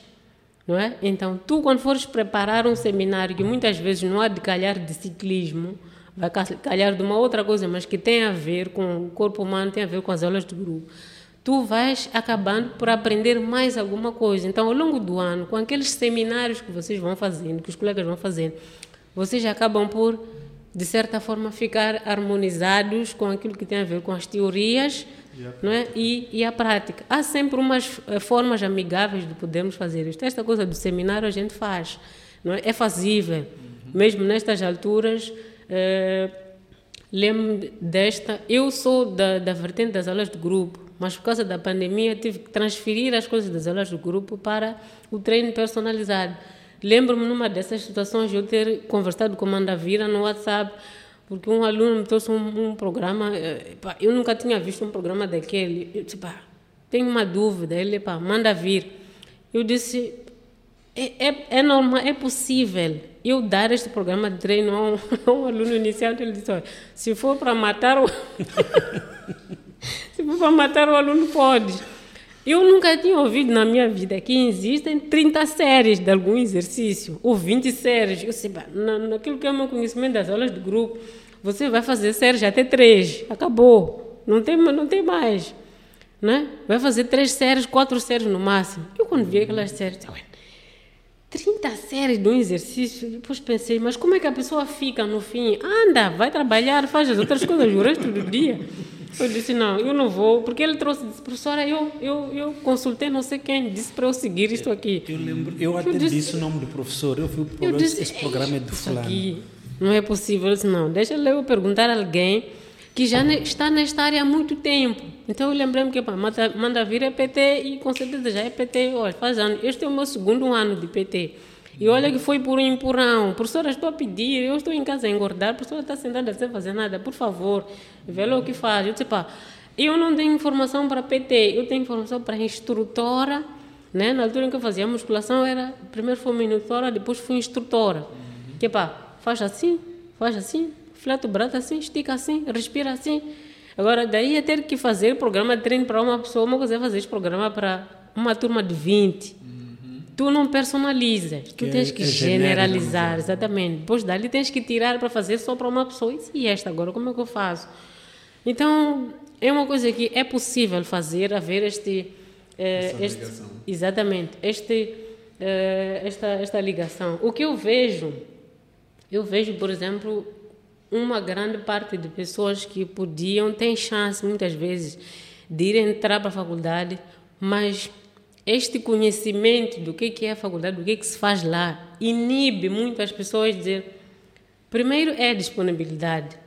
Você está habituado a trabalhar, por exemplo, no ginásio, você trabalha das 7 às 13, ou das, das 17 até as 22. Depois dizem, tens que ir à faculdade.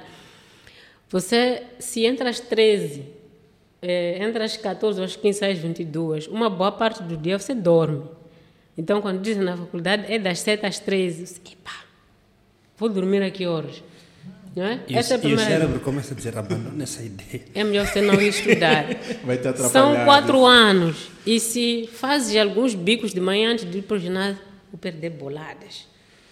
Então, é por aí. Então, muitas vezes, esta falta de, de conhecimento de como é que, o que, é que se faz lá dentro daquelas portas uhum. e esta interação que não existe, porque, de certa forma, esta coisa da guerra existe. PTs, professores de aulas de grupo, Uh, e tem PTs do ginásio, tem PTs de rua. Uhum. Aqueles que você passa, você vê os exercícios que estão a dar, você diz, ei, aqueles exercícios são, são, são para quê? São para perder gordura.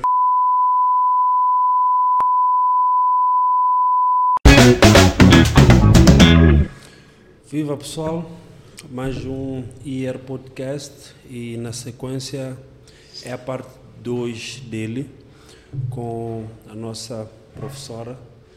Eu sou Jerry Nuvunga. Eduardo Costa. Ah, já queres me apresentar? Faça o favor. Não, nunca, eu não me importo. Seria uma honra.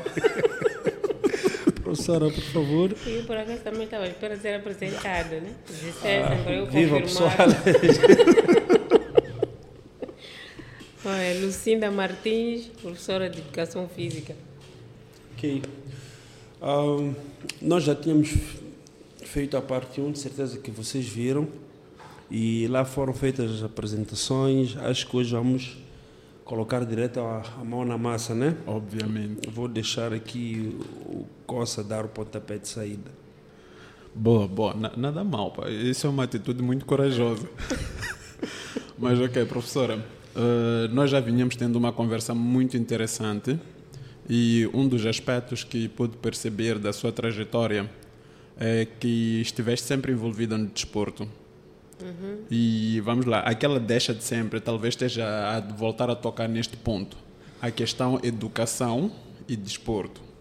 E agora estávamos aqui a conversar há bocado antes do podcast iniciar sobre a importância de uma preparação antes do treino, como se fosse um pré-treino, para depois entrarmos num treino.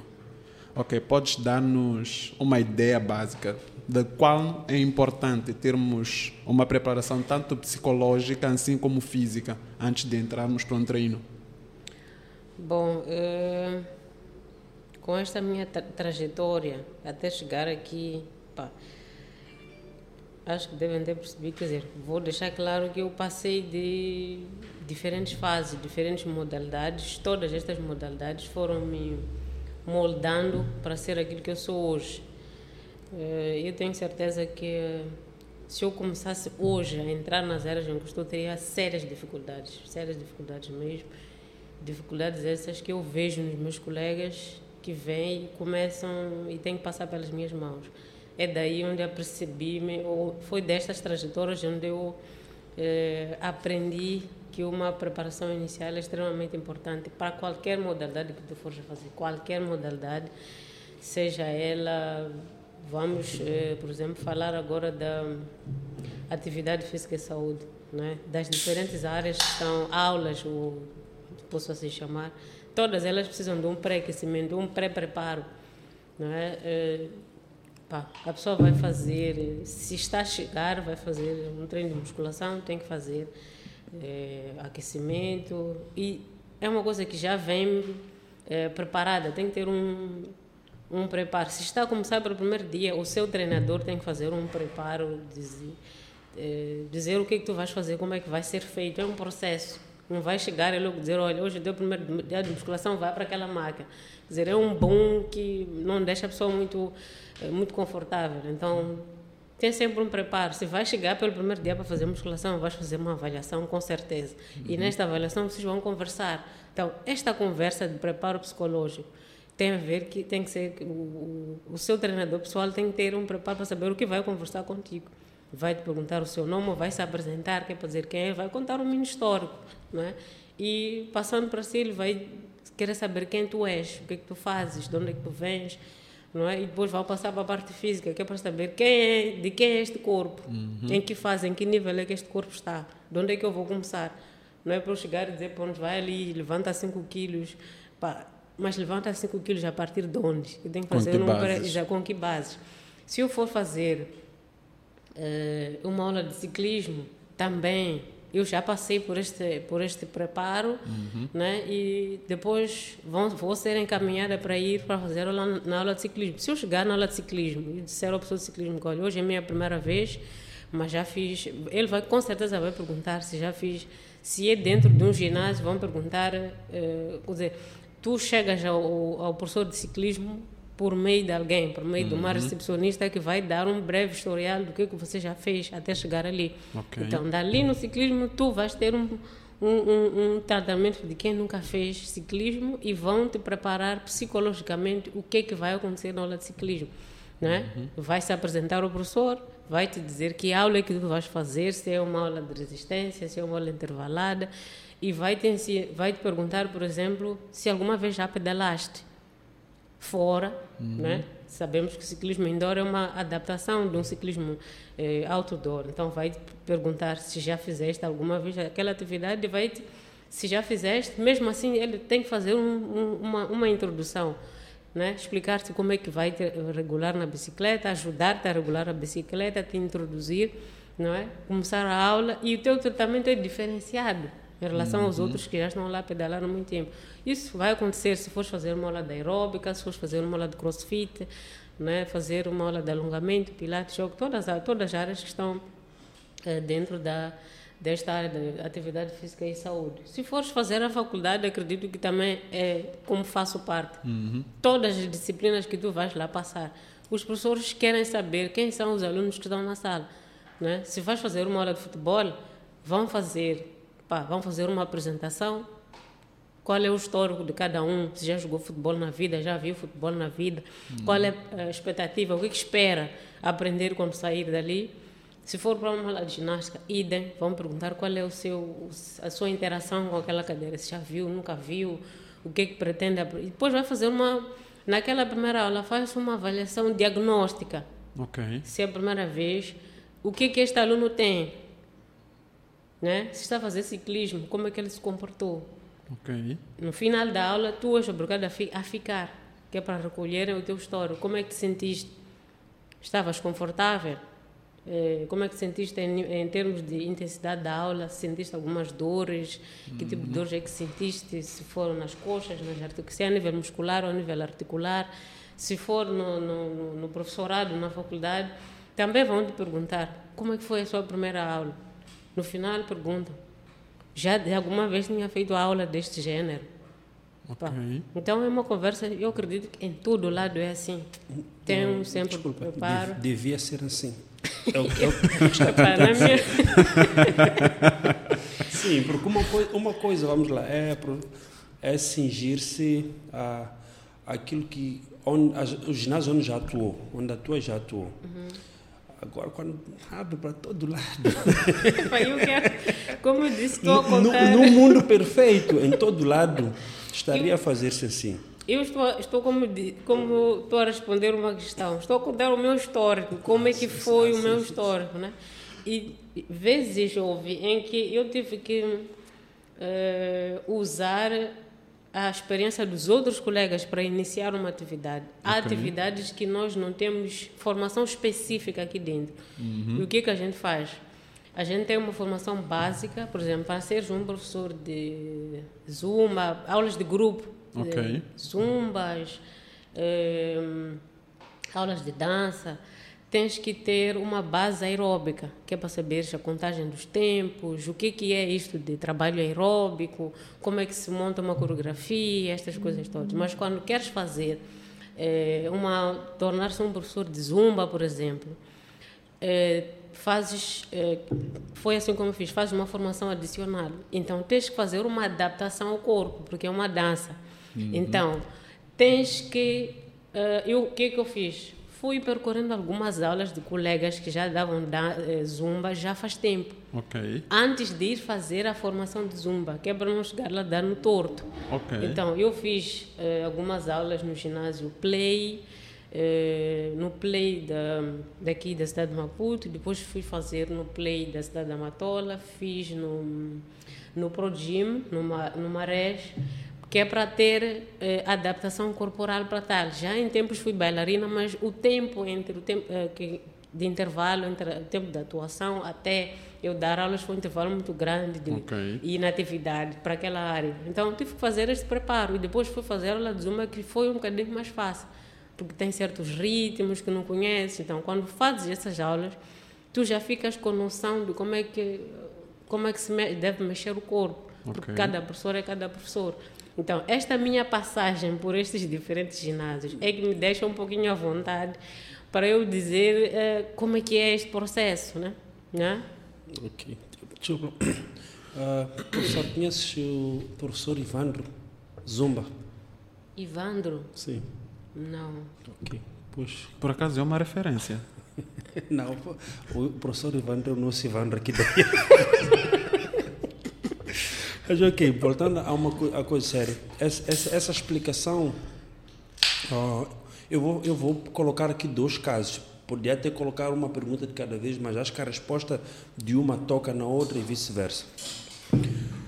Ah, essa, essa didática toda, sim, esse- esse- essa iniciação, essa avaliação, esse diagnóstico, processo diagnóstico, eu tenho visto que, que ao, assim, ao longo dos anos, pelos vários ginásios que, que, que, eu já treinei, já passei, porque o pessoal vai para treinar, mas não só é clínico sempre, é clínico e crítico. Não, não, não será isso que falta a nós que somos profissionais e que não tivemos acesso a, mesmo que não seja só a faculdade, não tivemos acesso a, a curso, porque qualquer curso começa pelo básico. Por exemplo, eu tenho, tenho um, curso de mentoria que eu estou a dar para instrutores de ginásio e a primeira aula eu dei sobre a história da musculação. Então, eu acho que qualquer curso tem que começar pelo básico, ou começa pelo básico. Mas o pessoal que trabalha na área não tem formação, não é aquele pessoal que recebe o aluno e já salta esse processo, ou, ou seja, ele vai diagnosticar a meio do caminho. Ele diagnostica com o olho. Ele- Ele, olha assim diz: Eu acho que esta pessoa precisa de emagrecer. Esta pessoa tem que fazer 10 repetições. Depois diz: Faz 10 repetições. Mas partir Então- de onde? Sim, porque eh, nós temos, nós temos, nós temos esses dois profissionais a atuar no terreno. Temos o, o, o profissional que vem eh, da faculdade ou que tem uma formação na área e ele aprende que o abecedário começa do A, B e etc. Depois temos outro profissional que é o profissional com menos preparo. Talvez, talvez não tenha menos competência, né? mas tem menos preparo para esta segmentação. E, e o segundo ponto é aquele em que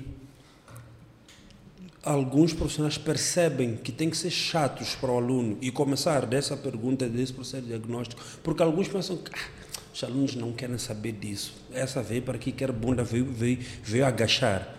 E eu às vezes digo não, que o aluno gosta de um profissional chato. Gosta de chegar no ginásio e perder o primeiro dia de treino, por exemplo, com uma avaliação física. Só que ele não sabe o que é, então nunca vai te pedir para ser avaliado. Mas se tu chegares e começares por essa chatice, isso faz com que ama- amanhã ele sinta-se mais seguro para colocar a vida dele Nas nas, mãos, mãos. nas mãos daquele profissional. Yeah, é, é assim, por estas minhas passagens e por eh, estar a trabalhar agora na Faculdade de Educação Física, tenho acesso, entre aspas, tenho convivido e tenho recebido muitos estudantes eh, com esta com esta, esta esta preocupação mas só tem esta preocupação quando aparecem quando tem alunos quando tem alguma solicitação e quando é que eu percebo que mesmo tendo passado pela faculdade saltam etapas porque ele manda uma mensagem ou liga professora peço ajuda preciso de um programa de treino e eu digo, mas o programa de treino é para ti. Não. Eu tenho alunos, tenho umas senhoras da minha zona que querem treinar e eu depois pergunto, mas como é que eu vou fazer um programa de treino para alguém que eu nunca vi? Como é que eu vou te dar um programa de treino para pessoas que você é que falou com elas? Se eu não tenho como te dar um programa de treino, porque eu não tenho como fazer um programa de treino, mas a professora já faz. Sim, eu faço o programa de treino para os meus alunos. Os que eu conheço. Sim. O que eu posso fazer? Se for um estudante que eu conheço, eu tenho que te lembrar as matérias, onde você vai buscar isso. Então eu percebo que aí ele estudou para passar uhum. para ter eh, o certificado de professor de educação física e ter acesso àquelas senhoras. Eu sou formado em educação física, tudo bem, mas o que que tu fazes com esta formação? Uhum. Então, aí eu que tenho que te fazer, eh, puxar pela memória, dizer, olha, lembras a matéria X? No tempo em que eu fiz, por exemplo, não tinha a especificidade dos minors, que é minor treinamento e minor de atividade física, física saúde. Então, nessa uhum. altura, tenho que perguntar qual é o minor que você fez. Porque vezes já que estudantes fazem, escolhem um minor, treinamento, uhum. mas quando sai, já não vai trabalhar no treinamento, vira, vai trabalhar na atividade física e saúde.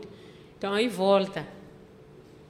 Por isso é que, pá, mesmo quem fez formação salta etapas e vais ao ginásio, tens alguém que não fez a formação específica de educação física, mas tem estas etapas todas. Uhum. Porque já tem a experiência, já trabalha há vários anos e foi ap aprendendo com pancadas que, pá, não, estou a ir assim, levei uma pancada, tenho que voltar. Uhum. Esta experiência o que, que faz? Interage com, com outros treinadores que ou são mais velhos, ou são mais apurados na matéria, interage com pessoas a nível internacional.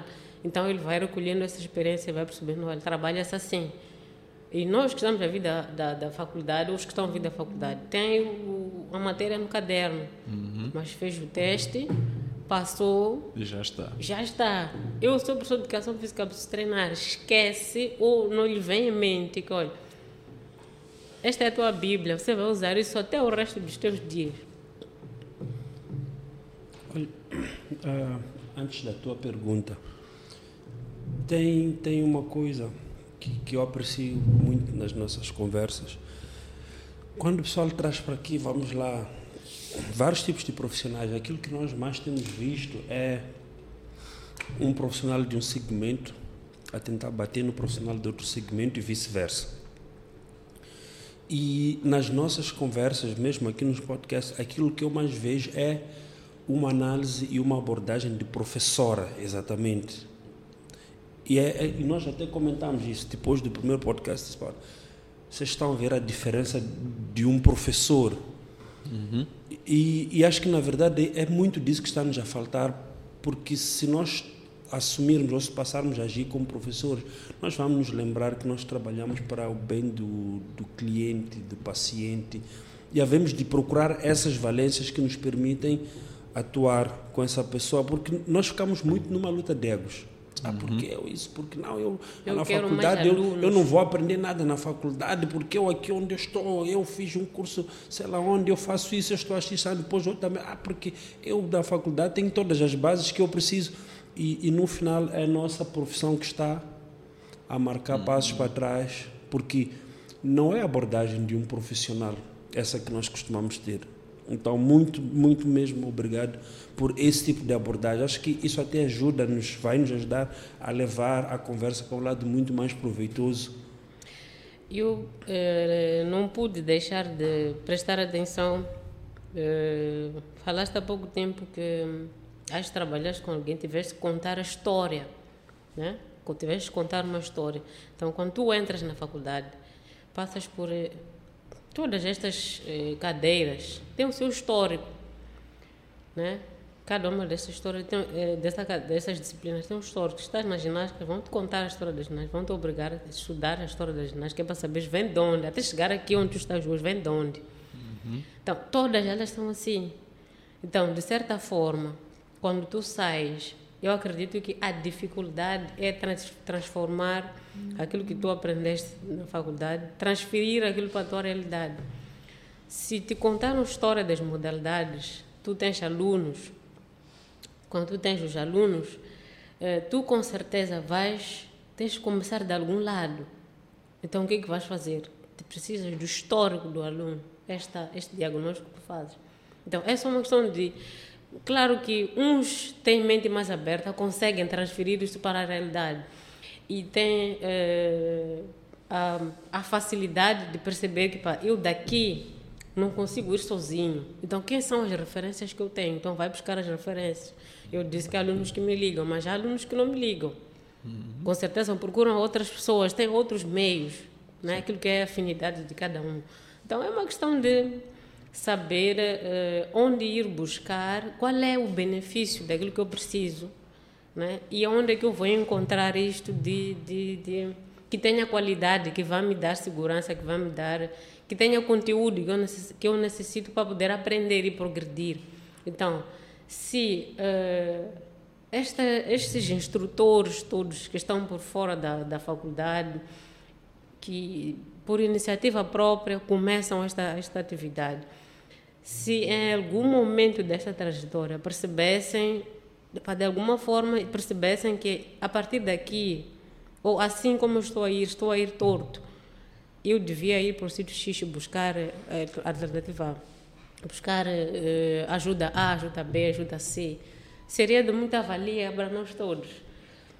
Por exemplo, há pessoas que trabalham no ginásio de, de sol à lua, posso dizer. Quando amanhece, ele está a entrar e só sai quando o dia está a fechar. Uhum. E com base nisto, ele sustenta a família. Ele não tem como reduzir as horas é, quer dizer, não tem não tem alternativa assim de reduzir as horas para poder, por exemplo, ir fazer à faculdade. Fazer uma formação. Fazer uma formação. E esta redução implica a redução de renda. E nesta altura em que nós estamos, que é a altura da pandemia, é pior ainda, porque os ginásios, por si só, eh, reduziram muito aquilo que é eh, as, suas, as suas atividades normais. Os horários uhum. não estão tão cheios como estavam, as salas de musculação não estão tão habitáveis como estavam antigamente, não tem tanta procura como tinham antigamente. Então, reduzir as horas significa que reduz, significa muitas vezes reduzir mais do que 50% do seu rendimento uhum. para ir à faculdade, que a faculdade também são custos, embora saias de lá com algum proveito. É a altura, uma altura certa de. A altura certa não, a faculdade devia ter eh, programas permanentes durante o ano todo perdão, cursos de curta duração. Uhum. Cursos de que a, gente, a faculdade tem que sentar e identificar o que que a gente espera, por exemplo, desta nossa cultura de educador físico. O que que a gente quer que seja. Uhum. Então, a gente investiga o mercado, o que que tem maior procura durante o ano todo. Né? Então, a gente faz cursos de curta duração. Cursos de pá, refresquem a anatomia. O que, que são as cadeiras básicas para trabalhar com o corpo humano? O que, que não é aceitável que um treinador pessoal, que um monitor de musculação, um monitor de, de crossfit, um professor de aulas de grupo não tenha, não tenha conhecimento? O que, que não é aceitável? Que um professor, por exemplo, não saiba, não conhece o corpo humano não conhece a anatomia, não conhece onde é que fica o músculo, não conhece onde fica o osso, se você não conhece essas coisas todas, como é que você vai trabalhar com um corpo humano? Onde é que você vai dizer que fica a coisa X e vai dizer trabalha a coisa X? O aluno, sabes que os alunos testam os professores. Sim. Chega diz, professor, epa, eu tenho sérios problemas, tenho sérios problemas de, da lombar. Eu preciso de exercícios para desenvolver a lombar. E diz, onde é que fica a tal da lombar?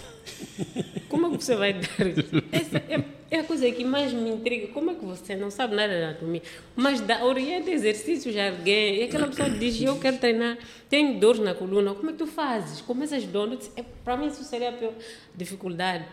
A pessoa diz, eu, eu quero fazer treino de emagrecimento. E tu não entendes patavina nem de treino aeróbico, nem de treino anaeróbico, nem o que é sistema aeróbico, nem sistema anaeróbico como é que tu fazes para treinar aquela pessoa até perder volume muscular? Como é que fazes?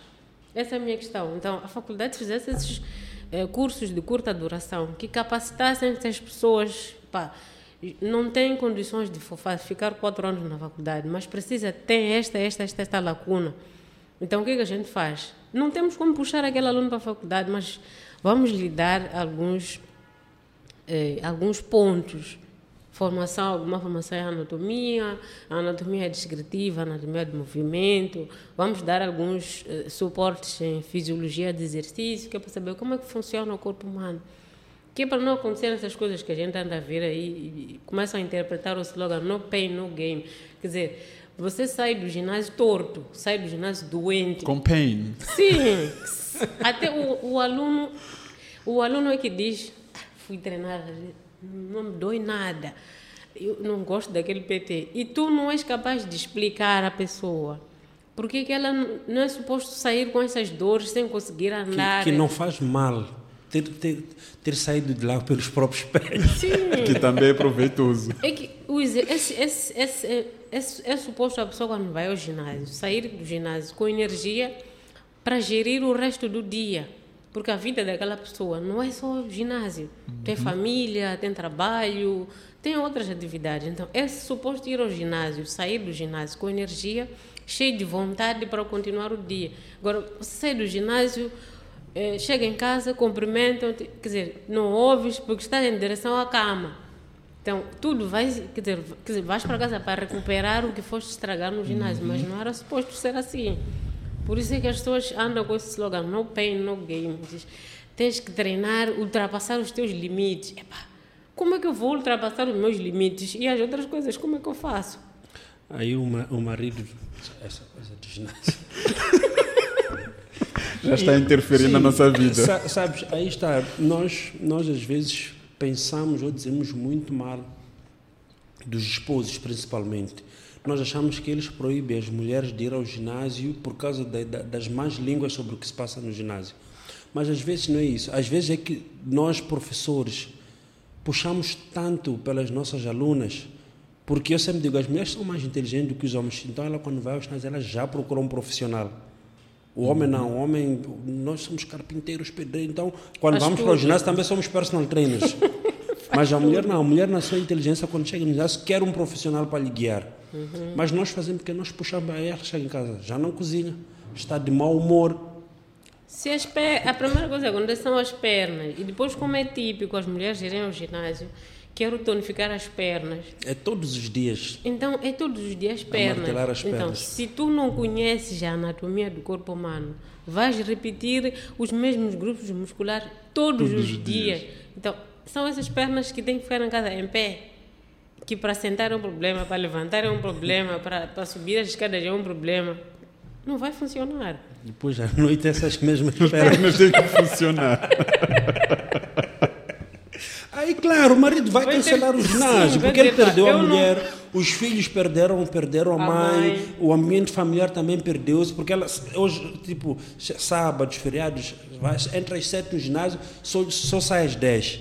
Tá Toma banho, pernas. que vai ao salão, chega em casa às 14 horas, dorme. A família está ali à espera. Às vezes tens tique, tem que ir. A, se se tens, estás numa relação, tem outras. outras Chega nos tiques, já não Não dança. Não dança. então, e às vezes quem está a pagar o ginásio é o marido. Vai dizer, pá, aqui Estou a fazer um investimento Eu- sim, contra eu- mim. nós- É um suicídio. não estou a ver resultado. Então, alguma coisa aqui tem que parar. Ou você passa a pagar sozinho ao ginásio. Essa é a primeira questão. Passa a pagar sozinho ao ginásio, que é para ver se vais ficar essas horas todas lá no ginásio. E para ver se alguma coisa muda aqui. Porque parece que quando sou eu a pagar, primeiro porque ficas muitas horas. E ele, às vezes, qu- quando é marido que não treina, diz: ficas horas demais no ginásio, não sei o que você Precisa faz lá. treinar isso tudo. Precisa treinar isso tudo. E por que que você está a treinar isso tudo? Se eu não estou a ver benefícios, só está a ser prejudicado. Olha, isso aqui lembra uma história interessante que o Jerry contou de um aluno dele, um senhor idoso, se não me engano, que durante algum intervalo de tempo de treino, ele disse, pá, ok, Jerry, como é que é? Não está a passar nada, não estamos a subir de nível, a dificuldade não está a aumentar, o que é que se passa? E a questão do Jerry foi, quantas vezes descansas ao subir as escadas agora? E ele disse, nenhuma. Então, o profissional, de alguma forma, tem que ter esta capacidade de conduzir o seu aluno a evoluir, mas sem comprometer o resto da sua vida. E se tiveram, se tiveram aquela parte inicial da avaliação do diagnóstico, tu vais explicar ao seu aluno eh, quais são os resultados previsíveis na, na, quando começas a fazer exercício. Uhum. Quais são os resultados a curto prazo, quais são os resultados a médio, médio prazo, prazo, quais são os resultados a longo, longo prazo. prazo. E se você conversou devidamente com o seu aluno, você vai identificar primeiro de que, que ele trabalha, o que, é que mais lhe estressa, qual é o motivo do dissabor uhum. e qual, o que, em que nível é que está uh, a qualidade de vida dele. Ele vai dizer, Epa, eu tenho dores ali, a colar que me impede de fazer isto, isto, isto, a minha qualidade de trabalho no serviço reduziu por isto, isto, isto. Então, se tens isto anotado, à medida que o treino vai, vai correndo, tu vais identificar. Às vezes, de, de tanta emoção, tu nem precisas perguntar. Ele vai dizer, eu tinha sérias dificuldades em apanhar sono, mas agora o sono eu tenho que jantar rápido sobre o risco do sono me apanhar antes de eu terminar de jantar. Ok. É? O exemplo que tu deste. Já não tenho que descansar durante o percurso que eu faço as escadas, subo elas do início ao fim, não é? À disposição para trabalhar durante o dia. É outra, os meus colegas no serviço não param de me elogiar, sem eu ter dito que estou a ir ao ginásio, não sabemos o que, é que estás a fazer, mas olha, está a surtir efeito de uns tempos para cá andas mal, mais bem disposta. Já não dormes, já meio já. Não, sim, não, não, não ficas mal disposta, a gente cumprimenta, tu respondes. Coisas que parecem, que parecem banais, mas uhum. quando são ausentes, eh, estragam tudo aquilo que é uma relação entre colegas de serviço, uma relação de, de um casal. Quando desaparecem essas coisas, a relação estraga-se. Uhum. Né? Não cumprimenta a disposição, epá, não tem vontade, você diz bom dia só se for para ti. Gostei dessa. bom dia só se for para ti. Se, por exemplo, estamos aqui, os nossos telefones todos têm, têm som, o meu também tem som, mas quando o seu toca, o seu tom me irrita. Ixi. Sim, afinal lá esse teu telefone, mas o telefone dela também tem som. Qual é o problema do meu som? o meu som aqui. Sim, o é problemático. Aqui, sim, o som, o som, os vossos telefones têm que estar silenciados, mas o meu não. Então, tudo é uma gota d'água para o nível de estresse que eu estou. Mas quando eu uhum. começo a fazer exercício, não é? E se eu estiver a fazer com acompanhamento direto, eu começo a, a reduzir isto que é o meu estresse. Então, a minha uhum. qualidade de vida começa a melhorar por aí as minhas relações começam a ter um pouco mais de sabor, né? O marido lá em casa começa a perceber, esta história do ginásio está a funcionar. É capaz de eu chega, também começar também, sim, chega uma fase em que a cobrança é, é, sobre ele. Eu também, sim, eu também preciso alinhar, porque aquilo que está acontecendo... com a minha esposa. É benéfico, está a ser benéfico para mim, é de invejar, inveja boa. Uhum. Então, eu também tenho que começar para lá. Então, é esta mensagem é, que a gente tem que passar para os nossos alunos é este preparo que o, o, profissional desta área tem que ter, que é para trazer o nosso trabalho de educador físico, uhum. é trazer as pessoas de volta para a sociedade, porque a sociedade no geral, aquilo que faz parte da sociedade é que causa esse stress. A pessoa está a fazer o quê? Trabalha horas a fio para uhum. poder melhorar a qualidade de vida da família, mas estas horas a fio de trabalho fazem com que você reduza, eh, por exemplo, as várias capacidades tu tens, capacidade de, de respirar normalmente, eh, lidar com as pessoas que estão na sala, atender o público de forma eh, cortês, de forma amigável, resolver os problemas que tu tens dia a dia. Então, o exercício entra como um complemento, ou, não ou como seja, um entrave. Ou seja, nós, nós, temos, nós temos que ensinar as pessoas a redefinir o tal conceito de qualidade de vida. Exatamente. Porque até então é muito ligado a aspectos materiais, financeiros. Coisi, cois, coisificamos tudo.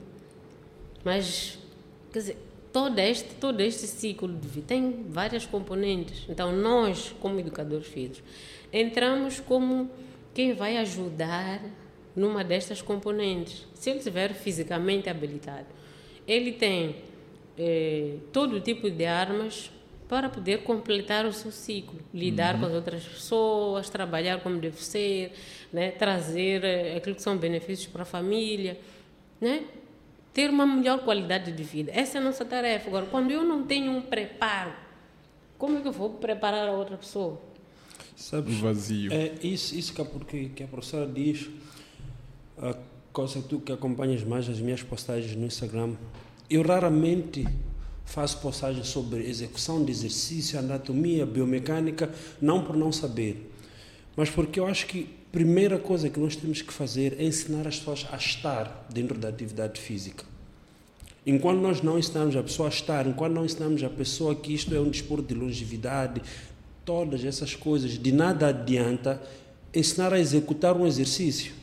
Uhum. Porque a pessoa não sabe qual é, além do benefício estético, que normalmente, assim, quem vai para o ginásio em busca de benefício estético corre mais risco de lixar com a saúde. Mas quem vai em busca de saúde leva de bacela esses benefícios estéticos. Uhum. O estético é, acho que um dos últimos, é consequência. Sim. Mas a pessoa vai, o primeiro objetivo, de maior parte das pessoas que vão procurar de exercício, é o estético. Porque Sim. eu tenho, agora não é comum, né? Porque estamos na época de pandemia, então os eventos sociais estão um bocadinho que interditos, posso assim dizer, perdão, proibidos. Então já não temos muito aquela febre de tenho um casamento e tenho que entrar naquele vestido. Naquele vestido, eu tenho que entrar naquele vestido. Já não temos esses deadlines de, de, de três, quatro semanas. Não, eu já tive, já tive num cenário que a pessoa até aborreceu-se comigo. Disse, olha, eu tenho um casamento daqui a três meses e comprei um vestido, mas o vestido me aperta. Eu disse, mas eu disse, desculpa, tu é que vais casar? Ela, não. Então esse sofrimento todo é para quê? Porque eu não compraste um vestido? Se não és tu que vais casar, esse, esse stress todo, por quê? Eu disse, olha, o que vai, pode acontecer tudo em três meses, menos você caber no vestido. Mas, mas eu, eu disse, não, olha, vai acontecer de ir ao casamento muito bem disposta, Uhum. Vai acontecer de ir ao casamento, dançar o casamento todo e não, não te sentir cansado. Vai acontecer no, no, no ir ao, ao, ao, casamento, ter noção das quantidades de comida que tu deves ingerir no casamento. Vais ter noção disso. Uhum. E vais ter noção de que ao sair do casamento, a vida não acabou. Segunda-feira o exercício continua. Uhum. Então, é o que vai acontecer em três meses. Mas emagrecer, entrar no tal vestido, pá, para isso é melhor contratar, ir procurar outra pessoa. Eu posso te orientar exercício, mas para entrar no vestido, isso eu não vou conseguir fazer com certeza. A pessoa aborreceu-se, disse: Ah, tudo bem, vou continuar a treinar assim, tudo bem, já que não queres me orientar. Aí você tem mania, yeah. você ginga. Não, ela. Não faz, queres ajudar. Faz-se muito. Uhum. Aquela faz-se muito. Mas, professor, esse, aí, aí está. Uh, é, é aquilo que nós temos visto aqui na nossa sociedade.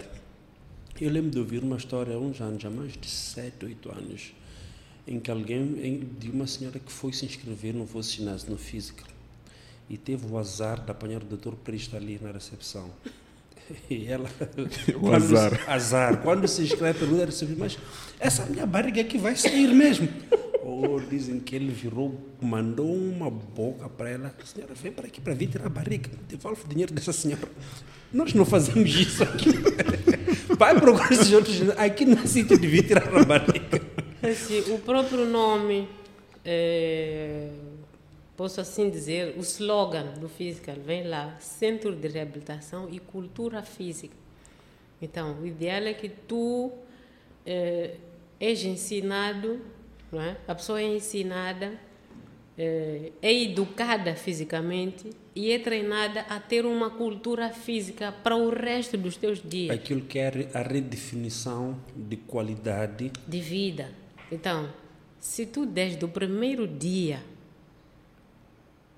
em qualquer sítio onde tu entrares para fazer exercício, tiveres esta mensagem, tiveres esta frase, ou tivermos esta frase, tivermos, epá, é, um flash no intervalo da novela, um flash no intervalo do jogo, que explica essa pessoa, nem que seja epa, 30 segundos, que explica isso. Muita coisa que acontece é, a nível de, atividade física, eu tenho certeza que ia reduzir muito, porque as pessoas são, são quando não têm, não têm um conhecimento, são sujeitas a muita coisa má, sujeitam-se a, a treinar com com alguém que não, não conhecem, sujeitam-se a treinar com alguém apenas porque tem um, um físico esculturalmente visível. Mas, mas isso, isso, isso, isso precisa, precisa fazer eco. Porque o, o que é que acontece? Eu, eu contei esse relato, eu vi esse relato há oito, nove anos atrás, né? E eu não percebi, eu estava num estágio que eu não consegui perceber aquilo que ele fez. E para mim foi, foi tipo, ah, o Prista de fato é, é, é, mau. é, é mau, é estúpido, é arrogante. Mas eu, eu, eu, eu, venho tentando crescer. E, e hoje, ou há uns anos, anos depois, eu consegui perceber. Qual era a mensagem o que, Sim, qual era a mensagem daquilo. Porque às vezes tu recebes um aluno e vem com esse deadline de três meses e tu és realista com a pessoa. Aí a pessoa abandona-te, vem ter comigo. Se não, se não houver um eco deste lado daquilo que foi dito ali, aí estragou tudo. Porque estragou tudo. há de vir ter comigo, há de ouvir outra informação, vamos dizer que fica um a um. Depois há de ter com ele, ele há de confirmar aquilo que eu disse. Porque... Mas era, encontrei uma que disse que não consegue, que não sei o quê. Sim. Por... Mas eu consegui um que, ah, hum, ao fim de três por... meses, tu já não... Não, até consegue, mas aí está, vai para o casamento, dentro do vestido. Não dança, porque está com o joelho todo, todo, todo, todo quebrado, dolorido. Quando vê aquele buffet de comida, diz, é hoje. Seu, seu treino. Não, nem é só seu treino. É tipo, há três meses que, que eu, não tenho como. comido Sim, por causa do dia ser. de hoje. Então, então diz, hoje. Deixa eu comer, é hoje. e quando sai dali, já atingiu o deadline do casamento. Segunda-feira não volta.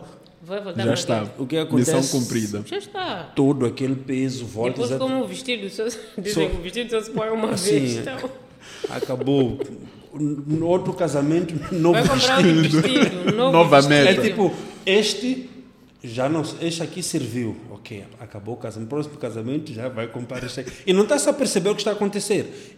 E pode ter certeza que, quer dizer, muitas vezes acontece depois daquele casamento. O que acontece é que para de treinar, estava a treinar a sangue, a sangue frio, como eu costumo dizer, e o que, que acontece? Uh, volta a comer de forma esporádica e duplica ou triplica o, o volume que tinha que anteriormente. Tinha antes, então, o próximo casamento já não vai ser mas, mas como já me conhece, eu que faço acontecer. Quando tem outro casamento, mal recebo o convite. Jerry, agora um casamento. Vamos é para mais uma missão. Sim, é aí onde os joelhos, uh, os joelhos, os tornozelos, os pulsos, os ombros vão embora, porque ela volta com o dobro do, do, do, do, do volume. E a precisar do dobro de esforço. Então, o que, que você vai fazer? Você vai dar ela o dobro de esforço. O que ela estava a fazer, uh, pá, três séries de 15, você já vai obrigar ela a fazer seis séries de 15. Uhum. Então, vai fazer, sei, tem que fazer 100 abdominais, tem, eu tenho que completar mil abdominais por dia. Vai nos Jogos Olímpicos. Por que, que estás a fazer essas mil abdominais por dia? Não vais a nenhum Jogos Olímpicos, não estás a fazer nenhum treino de competição, estás a fazer treino para a saúde e precisas fazer mil é, abdominais. É, você não sabe, casamento de coça é daqui a pouco. Não posso, não posso. Tem que aparecer lá toda. Ah, acabou. Mas, uh, professor, nós tivemos uh, há uns anos aqui apareceu talvez o pessoal mais novo não se lembre, Vinto, Tombozana e etc. Isso te lembras, né? E o que a Coca-Cola fez? A Coca-Cola podia ter vencido esses gajos pelo cansaço, podia ter se colocado numa maratona com eles uhum. e ter-lhes vencido, mas a Coca-Cola disse: para que fazer maratona com esses gajos? Comprou e fechou aquilo, entre aspas. Tivemos aqui, há, há, no tempo era Soger, depois houve a Laurentina, que é a cerveja de Moçambique. Disse, por que lutar com esses gajos? Comprou a Laurentina. Dinheiro. Por que, por que, que a Faculdade de Educação Física não, não, não nos compra? Quando eu falo de comprar, é, é voltar a, essa, a, a esse coisa dos cursos da Java, porque eles, a médio e longo prazo, eles vão nos vencer. Eles, eles têm tudo para nos vencer pelo cansaço. Uhum. Disso não há dúvidas, porque...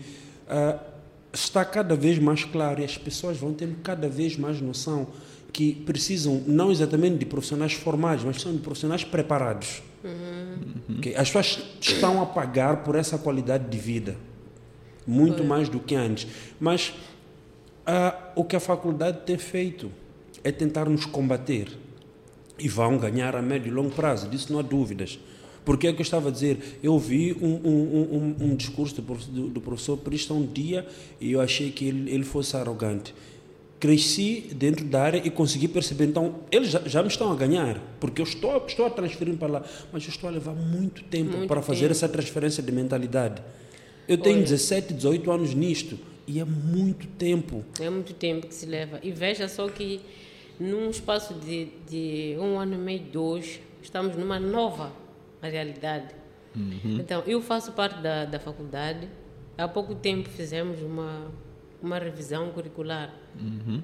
E a esta época que estamos a começar agora, teremos que voltar a fazer uma nova revisão curricular. Sim.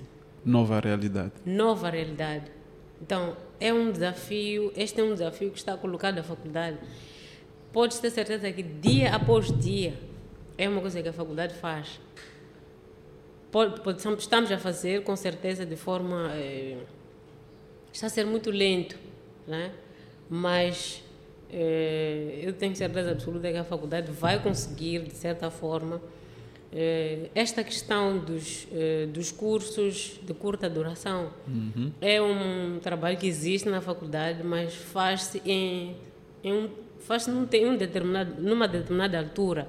Uhum. Quando ocorrem, por exemplo, seminários, em que os seminários, por exemplo, duram uma semana. Então, em paralelo, seminários ou conferências em que vêm dif diferentes professores. Eh, e há, há a possibilidade de encontro de pessoas, não só de estudantes, mas pessoas de fora. Uhum. Então, é nestas alturas em que a faculdade eh, disponibiliza estas, essas formações de, de, de curta duração, uma uhum. semana, mas estamos a perceber, por exemplo, que agora, por exemplo, com esta altura da pandemia, houve, uma, houve um congresso, mas a maior parte das atividades foram online. Então, uhum. não tivemos como dar estas formações, que a maior parte delas são, uma parte delas são presenciais, outras partes podem ser online, mas uh, não houve espaço, porque primeiro o grande desafio é como orientar, como gerir este, este, como posso dizer, este pacote de dar um congresso online. Foi um grande desafio. Uhum. Então, é, posso afirmar, quer dizer, afirmo eu que a faculdade está a trabalhar em relação a isto, que não é fácil. Não é fácil, porque ao longo dos anos nós temos eh, as cadeiras normais, que estão a ser um desafio, que uma hora a faculdade abre, uma hora a faculdade fecha. Então, uma hora tem aulas presenciais uhum. e uma hora tem aulas online. É, é um processo muito trabalhoso. Então, estamos neste, neste trabalho, estamos a, a recolher os ingredientes para fazer a, a refeição como deve ser. Ok.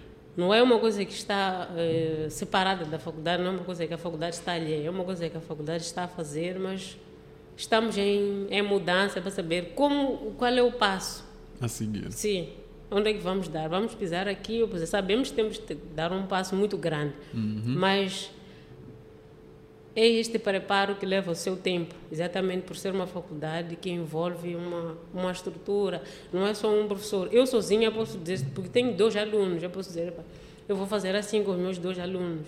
A partir da manhã, sento esta semana e traço, mas para a faculdade é um processo.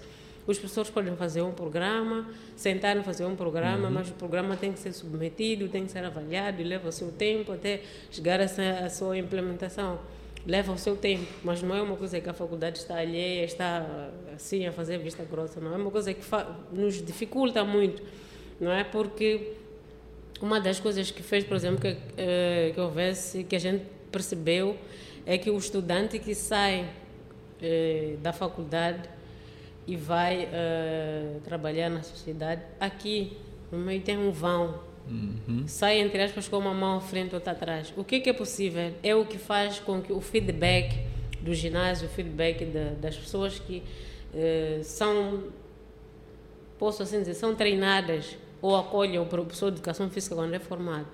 Que dizem, mas ele é formado em educação física, mas não percebe nada. Uhum. Ele tem uma mala cheia de teorias e algumas práticas, mas ele não tem eh, o ATZ, Uhum. Né? Aliás, ele tem o A até Z, está na pasta, mas ele já não tem as ligações de A mais Z dá o quê? Não sabe A formar as frases. Exatamente. Então, há aqui um, um, um, trabalho que tem que ser feito, há um pacote que tem que ser, uh, esta metade, uma metade destas tem que voltar para a faculdade, que é para uh, melhorar um pouquinho mais os moldes com que os formandos estão a ser, uh, estão a ser preparados para uhum. sair para a sociedade com meio caminho andado. Eu dei um exemplo. Ele tem as matérias uhum. das avaliações, ele treina, ele estuda, uhum. que tem que ser feita a avaliação, mas quando sai já não se lembra que tem que fazer. Então há um há um, uma luz, alguns têm que acender, mas tem que acender deste lado da faculdade. Não há aqui uma possibilidade de criar-se literatura, isto é, nós mesmos produzirmos informação. Porque, vamos lá, há dias, se não ontem ou antes de ontem, estava a conversar com um jovem, ele diz que está a fazer um curso de antropologia e quer fazer a defesa dele sobre falando do culturismo. E uma das coisas que ele disse, não encontrei literatura nenhuma moçambicana. Tudo que eu tenho é europeu e por aí fora. Mas eu queria uma referência moçambicana que pudesse me falar daquilo que é o culturismo dentro de Moçambique. Então, qual seria o papel da faculdade, assim como dos fazedores da educação física, nesse quesito?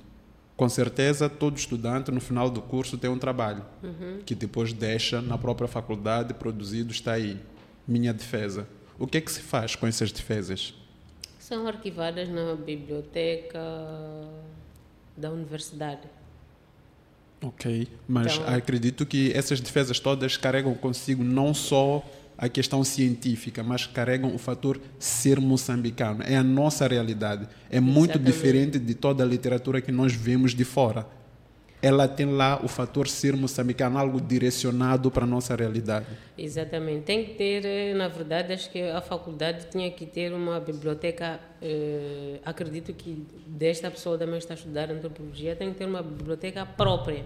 Uhum. Né? Os, os artigos que são produzidos na faculdade deviam ser partilhados. Uma parte ter acesso na biblioteca da universidade e a outra parte ter a biblioteca na faculdade, que é uma coisa que em tempos houve Uhum. Não é? Mas agora, infelizmente, não temos nenhuma biblioteca. Então, toda a informação é armazenada ou nos computadores dos próprios docentes ou em algumas páginas, eh, alguns sites onde são arquivados alguns trabalhos que, se tiveres acompanhamento, eh, os professores normalmente que acompanham uhum. produzem sempre um artigo e é lá onde, onde se depositam esses artigos. Em formato físico, tinha que ser em bibliotecas e tenho certeza absoluta que mesmo nestes eh, nas bibliotecas acho que tinha que ter eh, acho que alguma nuvem, né? Algum uhum. trabalho que pudesse ficar lá, que se a pessoa não tivesse como consultar em formato físico, físico que fosse pudesse. lá na nuvem e ter ter acesso. Mas já pode ter certeza que há muita informação que é produzida,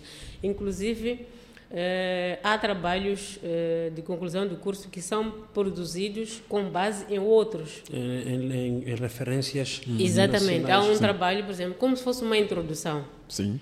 E o outro que vai fazer, vai fazer aquele, mas dando continuidade ao trabalho que já foi, que já foi produzido. Então significa que existe qualidade. Esse, esse, esse, Garante qualidade. É, às vezes, desculpa, às vezes é que este trabalho foi feito e o trabalho a seguir avalia este. Uhum. Se este foi bem feito ou não. Então, dá, eh, dá um, itens, identifica os itens, quais os itens é que estão corretos, quais os itens que estão, não estão corretos, como é que deve ser feito. Quem quiser fazer um passo seguinte, como é que deve ser fazer. Onde é que, onde é que vai buscar. Jerry, antes de deixar duas... o teu comentário, uh, acho que podia acrescentar ao que vais dizer, qual é a possibilidade de criares, agora sim a professora também, criar-se artigos, isto é, criar-se um website, alguma coisa, por mais que sejam as redes sociais. As redes sociais hoje são também um motor de busca de informação, uhum. onde se disponibiliza vários conteúdo, mas que esteja sempre disponível para qualquer uma pessoa acessar. Agora, deu o é... exemplo da existência dessas bibliotecas. Caramba, eu não sabia. Eu... É eu posso não ter assim em mente, porque. Eh, mas existem. Eh, acho que agora a minha memória deu um. Deu um branco. Não, não gosto muito de dizer deu, deu no, no, no negro, deu um branco. Porque branco dizem deu no negro, deu um, deu um blackout, como dizem. Então, deu um branco, ficou tudo branco aqui. é, existem sim artigos produzidos. Uhum. A nossa faculdade, os, no, os, meus colegas produzem vários artigos. Ok. E esses artigos, é, não me lembro agora onde é que são armazenados, mas tem sites onde tu entras uhum. e tem links onde tu acessas e tens acesso a essas, essas informações. Eu sei disso porque quando a pessoa produz o artigo, né, ou é uma defesa de um estudante, um trabalho, uma investigação que fazem, chegam a resultados, produzem esse artigo, apresentam e depois submetem a revistas. Tem revistas de referência que têm a ver com, com desporto, com ciência de desporto, com educação uhum. física e desporto. Então, eles submetem e as revistas são aceites Aliás, os artigos são aceitos nessas revistas e são publicados. Então, eu tinha que saber exatamente eh, como acessar ou, se calhar, eh, partilhar os links onde pode ser, qual é o nome dessas revistas, que as pessoas podem ir lá, lá encontrar. encontrar esses artigos para poderem usá-los como, como referências que são que, bah, que estuda-se, por exemplo, estes fatores que a gente está a identificar agora. Eu tenho certeza que em outros anos houveram epidemias, viram, uhum. houveram pandemias. Então, o que, que se fez nessa altura de uma pandemia? Como é que se fez? Então, alguém que produz artigo, que está a produzir, terminam licenciaturas agora, tem algumas dificuldades para colher dados.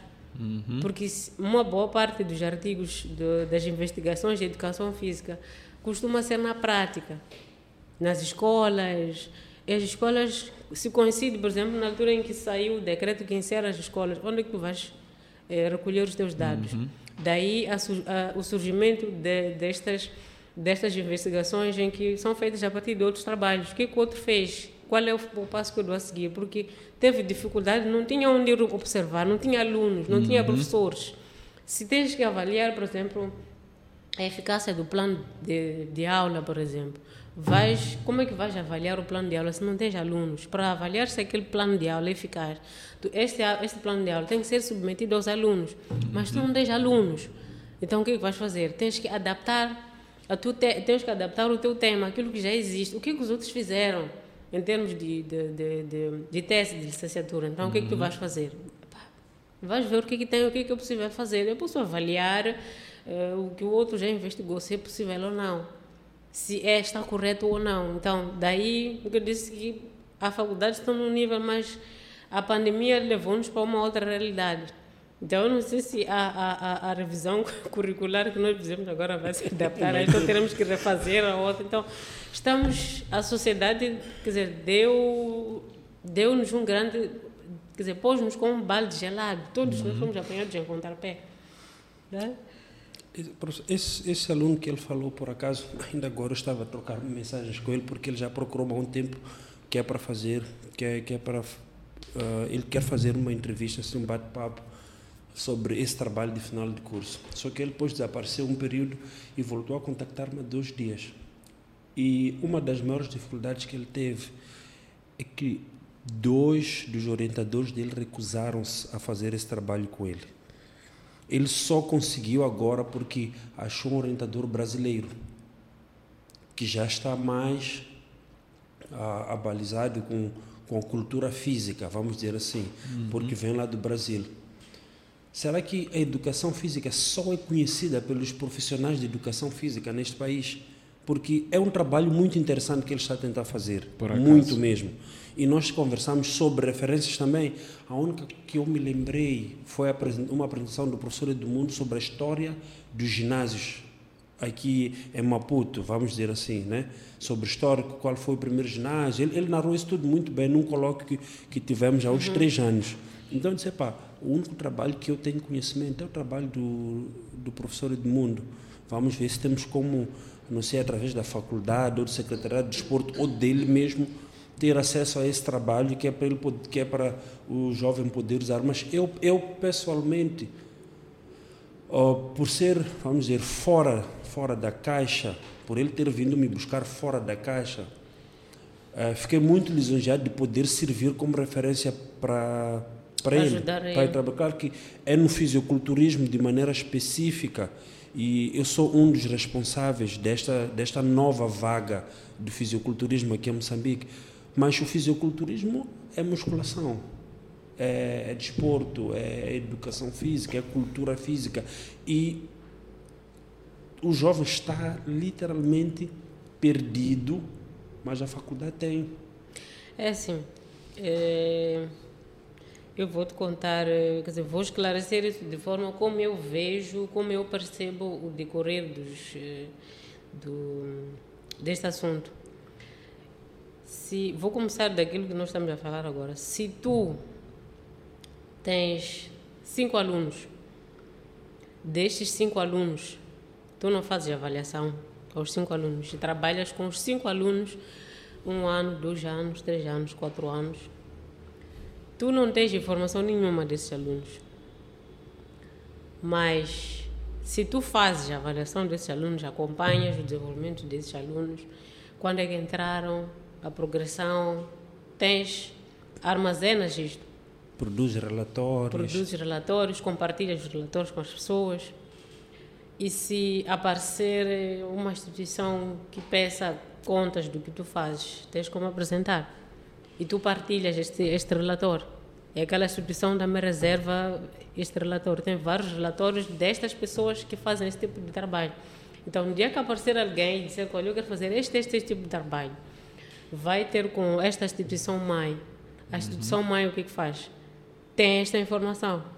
Mas se estas pessoas que trabalham à volta desta informação não tem registros, ou se tem registros não partilham, ou quem tem que cobrar estas partilhas não faz, com certeza quem vai para fazer um trabalho não vão lhe dar esta informação. E se fores pedir ajuda a um orientador, que ele sabe que ele não tem onde buscar esta informação, ele vai recusar com certeza, porque ele está a ver, ele consegue antever a quantidade de trabalho que lhe espera. Uhum.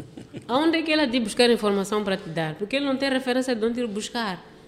Ele não sabe que bibliografia ele vai consultar. Esta bibliografia vai buscar aonde? Na sala dos professores, onde eu me sento, atrás tem um cartaz que tem uma série de, de, de, de endereços eletrônicos, onde quando o estudante vem e diz, eu tenho este tema, e tu perguntas, a primeira pergunta é que meu orientador me fez, quantos artigos leste? para chegar a esta conclusão que o tema é este. Porque tu idealizas, mas idealizaste a partir de quê? Uhum.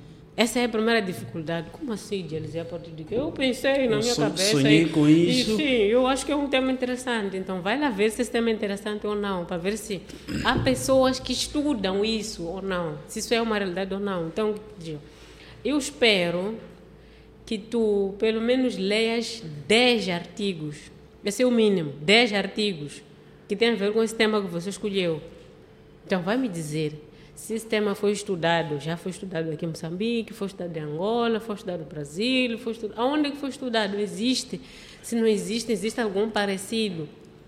Então, já estás a começar a ir ler. Então, se eu, que sou o professor, não tenho aqueles links ou aqueles endereços eletrônicos para te dar para ler, com certeza eu vou recusar a dizer, pá, desculpa lá, não estou disponível. O trabalho é seu, vira-te. Sim, epá, eu, vai, epá, pode não dizer com essas palavras, mas vai dizer, epá, agora não estou disponível porque estou envolvido em outros projetos, não sei o quê. Agora que é tempo de pandemia está pior que eh, os sítios estão fechados, as, as pessoas trabalham em escalas, no sítio já não eram 10, agora são dois ou são três. Então, ele não, também está a haver uma grande dificuldade. Com certeza não vai aceitar. E se é uma pessoa que não passou por estas fases de armazenar a informação que, que possivelmente possa precisar, que trabalhou com estudantes, então tem esses links, tem acesso a, a, estas revistas, sabe como, como começar um trabalho. Não vai aceitar com certeza, porque não é o trabalho dele. Ser investigador, ser orientador, não é uma tarefa fácil. Eu posso dizer isso com todas as letras. Ser orientador de alguém não é uma tarefa fácil. Primeiro, tem que haver uma espécie de. tem que haver uma interação. Vocês vão conviver muito, durante muito tempo então, se vocês dois, como pessoa, quer dizer, há, tem que haver o, conexão. Exatamente. Porque vocês vão trabalhar, tem que haver uma parceria. Então, há muita coisa que tem que. Ou tem que forçar para entrar, para caminharem os dois, para eu dizer, vai fazer isto, isto, isto. Você não atender aquilo como, como uma, uma chatice. Uhum. Porque se eu não lido bem consigo, não, não, não, não passa a goela abaixo. Tudo que você for falar é capaz de nem entrar, não é entrar, passar para lá, porque para passar eu tenho que ter paciência para te ouvir. Uhum. Então, se eu não te ouço, vai entrar de onde? Para eu vir ter contigo, tenho que ter disposição. Tu tens que dizer, ixi, tenho que ir ter com o meu orientador. A ver? Quer dizer, eu estou a fazer um esforço muito grande para vir ter contigo. Então, é uma relação que a pessoa, quando percebe que esta relação vai ser de muito conflito, ele não vai aceitar. Se for uma pessoa consciente, não vai aceitar. Então, os que aceitam impõem aquilo como um desafio. A minha uhum. tarefa é orientar as pessoas, é direcionar as pessoas, porque percebe que, por exemplo, tens um tema interessante. Uhum. E ele diz: Olha, eu com este tema consigo. Ele consegue ver, pá, vislumbrar ali uma nuvem. Isto vai dar, isto vai dar, isto vai dizer: Olha, deixa-me pensar. Este pensar, o que é que ele faz? É uma investigação para ver este tema, o que, é que vai dar, se existe, se não existe, se é possível, se não é possível. Então, e ele vê, por exemplo, normalmente os professores já trabalharam conosco, sabem quem é cada estudante. Há daqueles estudantes que a pessoa diz, é, não, eu estou muito ocupado agora. Pode não ser questão de bibliografia, mas da pessoa em si. Ele foi seu professor durante quatro anos. Passaste por cada ano que passaste das mãos dele, ele sabe isto aqui é um bicho preguiça. Conhece o calor que tem. Isto aqui vai dar torto.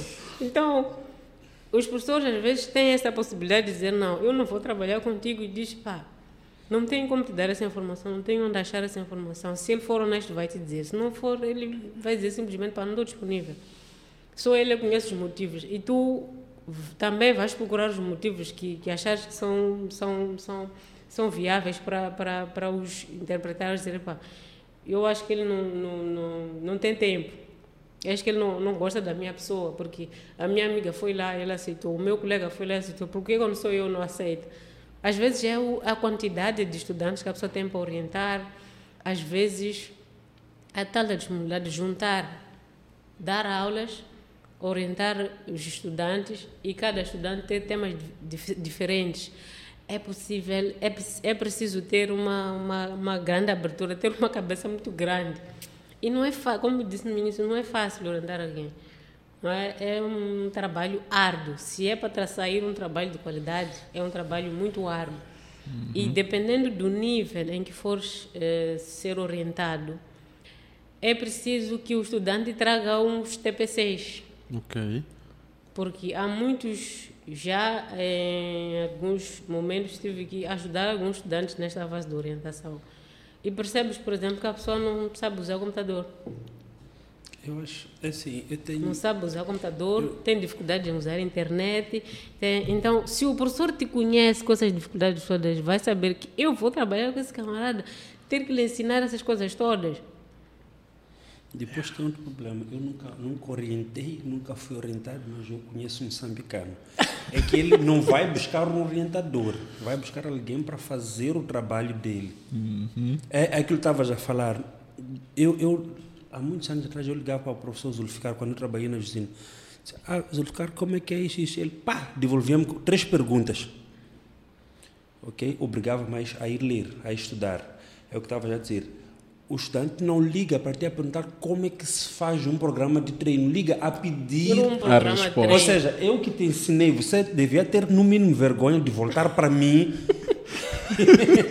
e vir me pedir um programa de treino. Devia ser como é que eu faço? Ou o que é que eu preciso saber para elaborar um programa de treino? Uhum. Aí diz, olha, tu precisas saber A, B, C, D. Tenha isso, isso em conta. Aí o aluno vai, mas como ele não quer fazer esse trabalho todo, quando ele vem ter contigo, faz o quê? Estou, Estou a pedir um programa de treino. então, Hoje a... de manhã veio uma que essa que me ligou e disse para a professora, eu tenho uma dificuldade de xixi. Eu disse, olha, vem para a minha casa de manhã. De manhã cheguei, abri o computador, olha. 90% dos teus, dos teus problemas resolves com este programa. Uhum. Então, no teu, eu até disse, Perguntei a ela ontem: tens laptop? Sim, traga o seu laptop. Acho que ela depois mandou, mandou uma mensagem disse: professora, meu laptop está congelado, isso não tem problema. Venha mesmo assim. Abriu o meu laptop e disse: olha, tens este programa, 90% dos seus problemas estão resolvidos. 5% para a resolução dos teus problemas. Eu disse, olha, tens este manual desta cadeira? Sim. Eu disse, 5% está neste manual. Uhum. Ler este manual. Não é para usar de cabeceira ou usar de, de, de reclame. Que, olha, eu fiz o curso. Não. Uhum. Se tens o manual, então leia. leia, faça uso. Ainda selecionei, abri as páginas. Uma boa parte das páginas, eu disse, tu, estas páginas assim, tens que conhecer de cor e salteado Okay. esta página que tem que estar aberta todos os dias. Quando guardas este manual, tem que guardar com esta página aberta. Então já tens 95%. 3% ofereci-lhe um CD. Uhum. Eu disse: 3% está aqui. Um e-mail está aqui.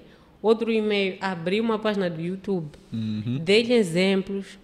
Fui para, o histórico dos vídeos. Eu disse: uhum. estão aqui, está aqui a resposta. Tens os títulos das músicas os autores das músicas, já tens um programa modelo. Uhum. Já tens quantos porcentos? 95, 98. 98. Eu disse, 2% és tu. Tens que fazer a entrega. Eu disse, tens que fazer a entrega. E ela viu ali no meu computador pastas. Estava escrito ali músicas da aeróbica, músicas da aeróbica eh, músicas de hidroginástica, músicas de ciclismo. Disse, mas professora, já tem aí. Eu disse, disseste bem, já tenho. É meu. meu. Vai fazer tu o também. Vai, tua, vai, usar os teus 2%. Sim, vai usar isto tudo que eu te dei. Eu desconhecia esse programa. Ela disse, não. Então, eu dei-te o programa, mostrei-te as páginas principais do manual, dei, ofereci-te uns... Abri minha caixa que está cheia de 50 mil discos selecionei um, para não dizer que só me deu um, não selecionei uma cópia, dois discos originais, eu disse, está aqui, uma pasta de CDs. E cada CD, o CD tinha 20 músicas. Eu disse, destas 20 músicas, eu crio umas, uns três ou quatro programas de aula com este programa. Ainda lhe mostrei no programa como é que se faz. Eu disse, neste programa, tu podes tocar uma música de cada vez, uhum. tu podes selecionar estas músicas colar aqui nesta pasta uhum. e estas músicas vão tocar uma a seguir a outra, menos um problema. E tu só precisas de movimentar este acelerador, ou diminui ou aumenta a velocidade uhum. da música. Isso tu podes fazer durante a aula, mas podes fazer um TPC, antecipar Preparar e gravar, escrever o tipo, o título, o que é que você quer com esta música.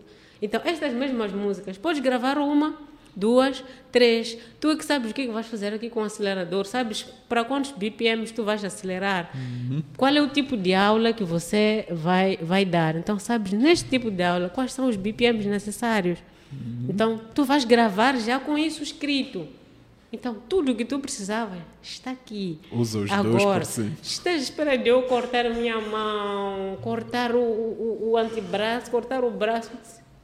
Ainda te, te disse para vir. Eu disse, sabes, isto tudo aqui eu costumo cobrar. Mas por ter sido minha aluna, né, estagiaste no sítio onde eu estava a trabalhar, eu até te disse, só que você não acreditou. Quando você saiu, eu te disse, as pessoas não se veem uma única vez. Uhum. Estás aqui, passados quantos dias, quantos anos, nem são dias, meses, anos. Procuraste no telefone, disseste, pá, a única pessoa que pode resolver esse problema é fulano. Uhum. Então o que, que eu fiz? Tive que te dar A até Z. Agora, para somar A mais B, C mais D, isso você vai fazer, eu não os posso fazer para ti sim. da sua responsabilidade. Então, eu estou a fazer o mesmo com que os que me formaram, alguns ainda continuam a formar. Fizeram comigo, estão a fazer comigo. Nunca me disseram, olha, estás aí a dar aula de aeróbica, estão aqui músicas, né? Estão aqui músicas, agora faz assim, levanta o joelho assim, faz assim, quer dizer, deram-me tudo. Não. Disseram, olha, não tens música. Estão aqui as músicas. Usa essas músicas para preparar as tuas aulas. E deram uma ficha, disseram, está aqui uma ficha que tem os exercícios. Não é? Uhum. Ensinaram-me a contar com as músicas. Aqui tens que contar assim, somar assim, não sei o quê. Deram uma ficha com os exercícios, ensinaram-me como é que se faz os exercícios. Agora, para eu levar esses exercícios, meter aqui, já é consigo. Você que tem que saber como você vai fazer. Se levanta joelho antes, o joelho depois. E te dizem como é que você tem que levantar esses joelhos para transformar essa aula intensa, essa aula intermédia, essa aula avançada. Então, ensinaram-me isso tudo. Então, como é que eu vou ensinar os outros diferente? Se comigo funcionou, se comigo funcionou, eu também só posso puxar os outros assim, né? Tens A, B, C, tens todos os ingredientes. Ainda... A tua assinatura é a maneira como tu vais fazer esse inter, intervir, Exatamente. interagir não, entre si. Eu não posso, de alguma forma, eh, te dar a mistura que eu já fiz, uhum. sob risco de você ir dar esta aula a alguém que já fez aula comigo e depois já devia ter contigo. Estas três músicas, essa tua aula de hoje me lembrou a professora Fulana. Estás a perceber? Tu, na altura, não vais perceber eh, o peso disso. Uhum. Estás a perceber?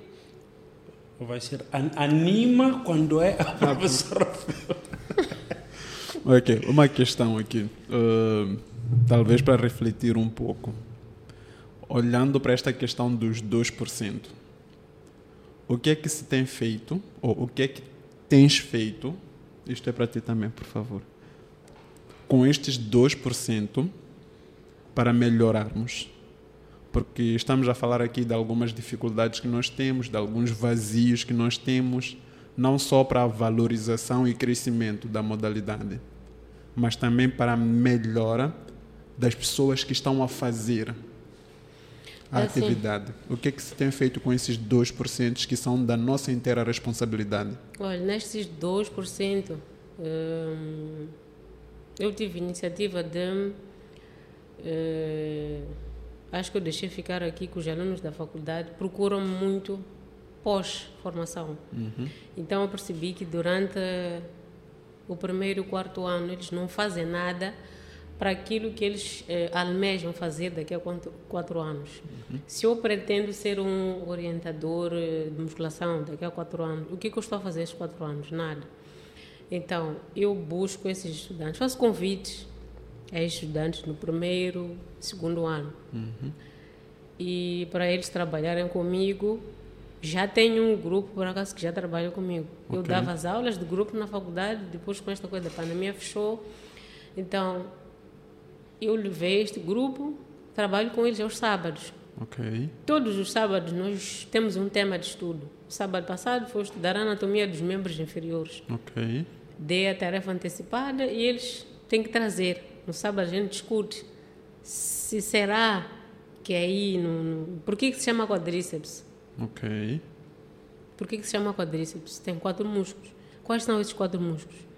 Será que só são esses quatro músculos? Por que, que só se evidencia os quatro músculos? Okay. De onde é que vem o termo presente grandes grupos musculares? Uhum. Porque estão os que estão, entre aspas, eh, no, no, são os que estão na parte frontal, são os fácil, de fácil acesso. Uhum. Tem os outros que estão por baixo. Então, quais são? E o que que fazem? Que é para você saber, epa, se eu quero trabalhar o quadríceps, o que, que eu vou fazer? Então, o que que esse quadríceps faz? Estes músculos da coxa, o que que fazem? São os que estendem a perna. Uhum. Então, para eu trabalhar o quadríceps, então tenho que procurar exercícios que estendem a perna. Só estende a perna, mas estende a perna como sentado, em pé. Então, esta é uma tarefa que tem que ser. Uh, essa é a tarefa que eu faço com eles. Fazemos a anatomia, depois de fazer a anatomia está bom. Já estudei o objeto que eu preciso, a nível muscular, a nível de eh, articular. Quais são os ossos que estão aí? Né? O que, que temos no quadríceps? Temos fêmur. O que, que temos na perna? Temos tíbia, né? temos perônio. Tem que saber o que, que está aqui. Porque este é o meu objeto de trabalho. Por isso é que, por exemplo, existe o que trabalha com o computador tem que saber alguma coisa do computador. Isso chama-se teclado, não é? Uhum. Tem que saber tudo que está dentro do computador. Como é que ele funciona, como é que eu ligo. É... Então, o corpo humano também é igual. Se, para quem tem um carro, vai à escola de condução, tem que aprender os básicos do carro. Se o carro parar no meio, por exemplo, para ligar para o mecânico, eu tenho que saber dizer pelo menos o básico. O que, que uhum. aconteceu? É, parou. Mas parou por quê? Para não sei, parou. Então, tem que explicar alguma coisa. Então, se eu vou trabalhar com o corpo humano, tem que o que ter é que algum eu tenho? preparo. Eu tenho que ter algum preparo. Então, estes meus 2% estão nesta luta okay. de trabalhar com o estudante desde o primeiro ano. Trabalhar, saber o que é o corpo humano, o que que, de que, que está composto o corpo humano. Uhum. Já sabemos, está bem. Se vier um corpo humano ter comigo, o que, que eu faço com ele? Okay. Tenho que fazer uma avaliação. E como é que eu faço esta avaliação? Então, esse é o passo seguinte. Que tipos de avaliações é que existem? Qual é o conteúdo dessas avaliações? Porque nesta época que a gente está de pandemia, as pessoas estão à procura de orientador pessoal, um treinador pessoal. Porque uhum. no ginásio é um sítio fechado, porque tem medo, tem receio. Então, você está fazendo curso de educação física, orienta-me lá. Então, você já vai poder fazer uma avaliação. Mas nesta avaliação, que você vai fazer uma anamnese, vai conversar com a pessoa, vai fazer uma avaliação postural para saber se esta pessoa, em termos de postura, está bem, quais são as anomalias que tem, né? vai fazer eh, avaliação em termos de força, né? quais são as, qual é o nível de força que ele tem. Uhum. Podes eh, até pôr uma escala de 0 a 10 em termos de força de braço, mas vai saber na força de braço que músculos é que você tem que mexer se na força de pernas, que músculo é que tem que mexer. Então, vais fazer, depois disso, recolher estes dados. O que, é que vais fazer? Ele tem que aprender a fazer isso. Okay. Epa, ele só consegue fazer eh, cinco flexões. Então, e depois tens de saber quantas vezes esta pessoa pretende treinar, que é para fazer um programa de treino para. E, e, e nesta avaliação, elas vais ter de saber quais são os objetivos, por que essa pessoa vai ter contigo. Ok. E anotar os objetivos e identificar se estes objetivos estão a curto, médio ou a longo prazo. Então, vais fazer o programa treino. Depois disto, faz o programa de treino e o programa rola. E controlas a pessoa ao fim de quanto tempo é que eh, os objetivos a curto prazo começam a fazer efeito. É um trabalho muito grande que a pessoa precisa de preparo. Então, os meus 2% estão nesta parte de interligação entre a faculdade e a sociedade, aqui no meio, onde a pessoa fica meio sem saber o que fazer. Boa. Acabei. Agora Boa. o que, que eu vou fazer? Vou ao ginásio procurar emprego. Primeira coisa que te dizem, vai trabalhar. Se vais para musculação, dá um horário. O aluno chega, entra, diz, eu quero trabalhar abdômen. Você, abdômen. Onde que fica isso? O professor Rafael disse, ficava onde? O abdômen fica onde mesmo? Faz o quê? Vai fazer como? Tem que dizer barriga. Se chega barriga. e diz, é, vem para a aula da aeróbica, vem trabalhar para a aula da aeróbica. Ah, a pessoa da aeróbica, sim, estou a sair da faculdade. Dão-te alunos e dizem, temos aqui um professor estagiário, dá a aula da aeróbica. Primeiro deixa ter música, tua música. Então você se... Não sei se agora ainda existem aparelhos que metem CD mas acredito que existem. Levas, tens que levar CD, tens que levar flash, tens que levar tablet, telefone, porque depois chegar lá, não sabes qual é o sistema que está lá. Uhum. Então tens que estar preparado. Então os meus 2% estão aí. Boa. Fazer a interligação, esta ponte entre uhum. a faculdade e a sociedade, a sociedade, neste vão aqui no meio. E quando a gente normalmente cai no meio, não sabe se nada para trás ou nada para frente. Então, você afunda. Exatamente, você afunda. Ok, Jerry, antes de responder, sorry.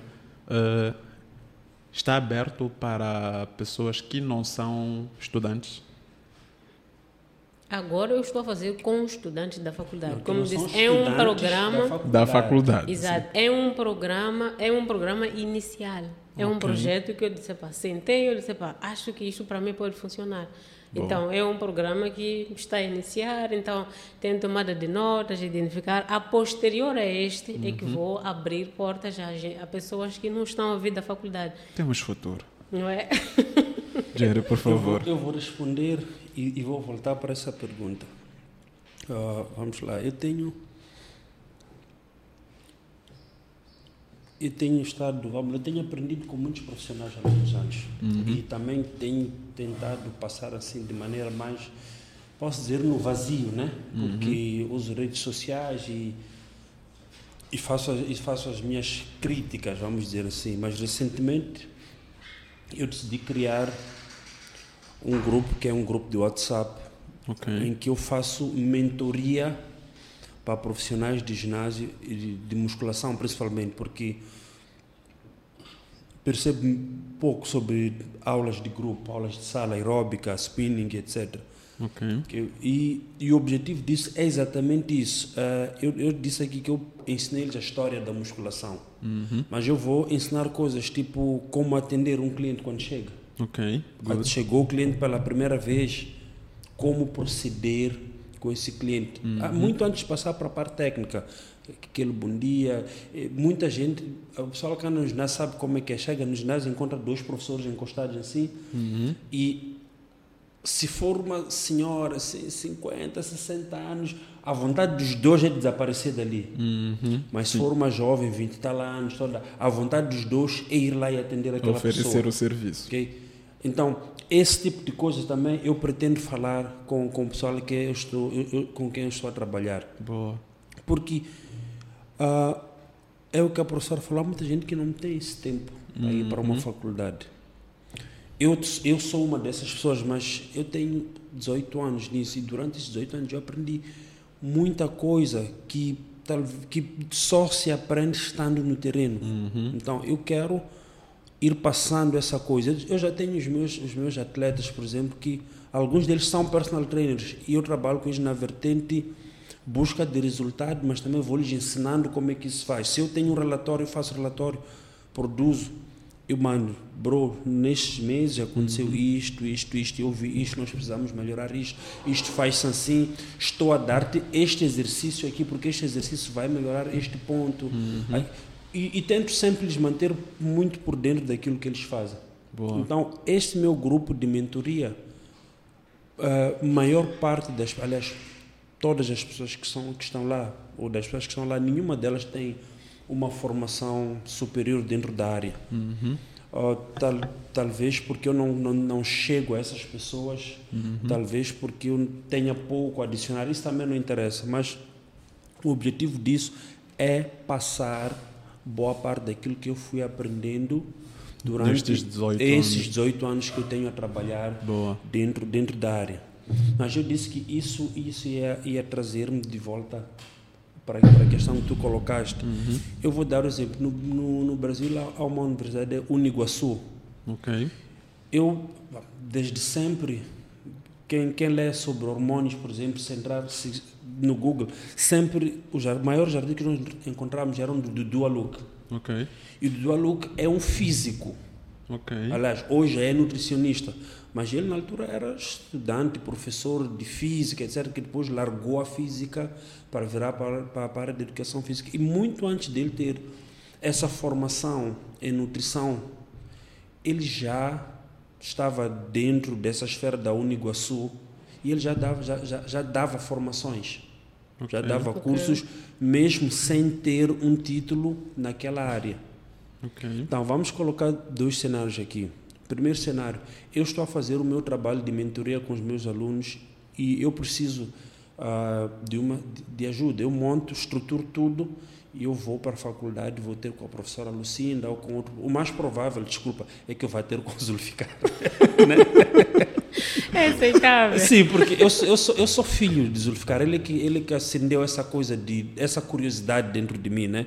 Então, sempre, nós falamos outra vez que tu dizias que quando tu estás no tem que estar os teus professores, tu queres brilhar. Então, uhum. sempre que eu estou com o Zulficar, e, e o doutor Rafael também, eu faço de tudo para brilhar, que é para eles sentirem que valeu a pena. Então, para, então, para mim, ele dar esse trabalho seria uma prenda para ele. Uhum. Então, eu, eu gostaria de saber se há abertura assim dos professores, de forma geral, ou da própria faculdade, chegar a dizer: olha, eu tenho este projeto, eu tenho estado a desenvolver assim, assim. Tu pegares o projeto e dizer: ok, Jer, esse projeto pode, pode melhorar isto, isto, isto, isto e aquilo. E a posterior, eu ou esse projeto mesmo sem uma formação superior, mas com aquilo que é a visão da faculdade, ser incluída num desses cursos de curta duração uhum. que a faculdade vai dar. Tu achas que há espaço para a faculdade pegar? Por exemplo, eu conheço o, o Adriano. O Adriano trabalha nisto há mais há cerca de 30 anos. Ele não tem uma formação superior, mas de certeza que ele tem muito para adicionar para a área. Será que se um, alguém como como chama o professor Adriano fizer, montasse um curso, ele tinha espaço dentro da esfera da faculdade para sentarem, analisarem o curso, fazerem as correções, ajustes ele poder ministrar esse curso sob a chancela da, da nossa faculdade? É claro que há, é claro que há. Eu não vejo, não vejo aí mais nada senão garantia de sucesso. Se você faz, eh, tens um projeto e apresentas à faculdade e com o apoio de alguns professores, com certeza, de algumas cadeiras que estejam envolvidos dentro do projeto e olha, analisarem juntos o projeto, dizendo aqui faz está bom, mas aqui não está, faz. Eu não vejo problema nenhum. Os dois, os dois lados saem a ganhar não é? Porque é um curso que vai ser, eh, como posso dizer, vai ser entre aspas, vai ser, vai ter eh, uma mão da faculdade. Então, a partir do momento em que tu dizes, eh, pões ali nos, nos patrocinadores para a Faculdade de Educação Física e outras instituições, dá um credibilidade, credibilidade ao próprio curso, sim. dá muita credibilidade e faz com que as pessoas tenham mais vontade de ir fazer de fazer o, o curso. E eu não vejo isso como como um problema, vejo isso com bons olhos, como é, cursos desta natureza que poderão, de certa forma, ajudar aquela componente que eu disse que a faculdade fazia esses cursos de curta duração em alguns intervalos.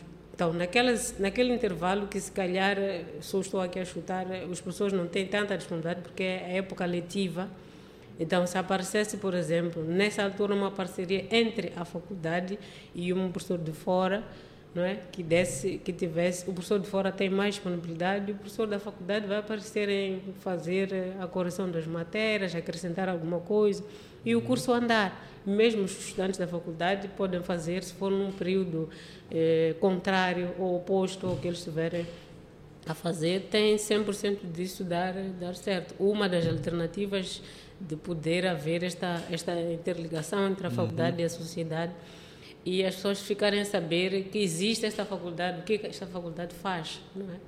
Porque muitos não, não, não estão neste mundo da musculação, mas não sabem que a faculdade existe. Uhum. Então é desta forma que, se este, este, este instrutor que vai dar a formação vem de um ginásio, a partir deste momento passa a ter uma ligação com a faculdade. Se a faculdade tem uma atividade eh, destas, a posterior a isto virão mais outras. Tem alguma coisa para publicitar? Epá, Jer, podes publicar este curso no teu ginásio, podes publicar este coisa no teu ginásio várias vezes por esta relação que existe entre eh, a faculdade e o physical. Então apareciam panfletos de alguns eventos que iam decorrer na faculdade e iam decorrer na, na no físico. No físico. E apareciam publicidades no physical ou vice-versa. Uhum. Havia professores que davam algumas modalidades dentro do física que alguns eh, que davam estas atividades, davam um tipo de aula dentro do físico. E quando tinha um evento externo, essa atividade poderia ser publicada dentro do físico. O mesmo acontecia na faculdade. Se é um professor que dá aulas na faculdade, tem um evento fora, uhum. então aquilo aparece publicado dentro da faculdade. Então é uma parceria que eu só vejo, vejo eh, muitos pontos positivos. É porque o pessoal, o pessoal tem muito uh, tem muito medo da faculdade. Acho que não tem medo da faculdade. Não é medo da faculdade. É medo de algumas pessoas que estão dentro da faculdade. Porque a faculdade é uma instituição que é feita de pessoas. Agora, o que, que, o que, que produz o medo, muitas vezes? Principalmente o nome faculdade. E segundo, é, o, a memória ou o histórico que tu tens quando conversas com alguém. Uhum. A, a, a, se eu, por exemplo, fui à faculdade, tentei alguma coisa e não consegui, só fa não falei com todos os professores, falei se calhar com um, não é? E aquele um fechou, falei, a, porta. fechou a porta. Então o que, é que eu vou fazer? Se vier, seja para aqui, tá, ali tem uma proposta aí. Ah, não vale a pena. Não vale a pena vale contar pena. com aqueles gajos. Não vale a pena. Eu fui para ali, fecharam uma porta. Até se eu te contar o que aconteceu, é favor. Eu não vou te contar. Não vale a pena, meu irmão. Eu já ali já ouvi história, não se passa nada ali. Ali não entra ninguém, a informação dali só sai. Ali só aceitam se tu entrares como estudante. Estás a perceber? Uhum. Estou a dizer, mas para eu dar este, este, este meu seminário, este meu, meu curso, eu tenho que ser estudante, daria a pessoa dizer, pá, deixa mas, estar, vou andar isso, assim mesmo. Isso, isso, isso, isso é verdade. Dentro, ainda dentro desse processo de crescimento pessoal e profissional meu, uh, houve um primeiro colóquio, se não me engano, há seis anos atrás, sobre educação física e etc. E lembro que eu e Casé, naquela altura, o pessoal respirava fogo, nós estávamos quentes mesmo, o pessoal foi tipo, ah, nós vamos para lá e nós vamos. Uhum. E, e nós não aprendemos nada, porque nós chegamos lá com uma certa, com uma certa arrogância, ok?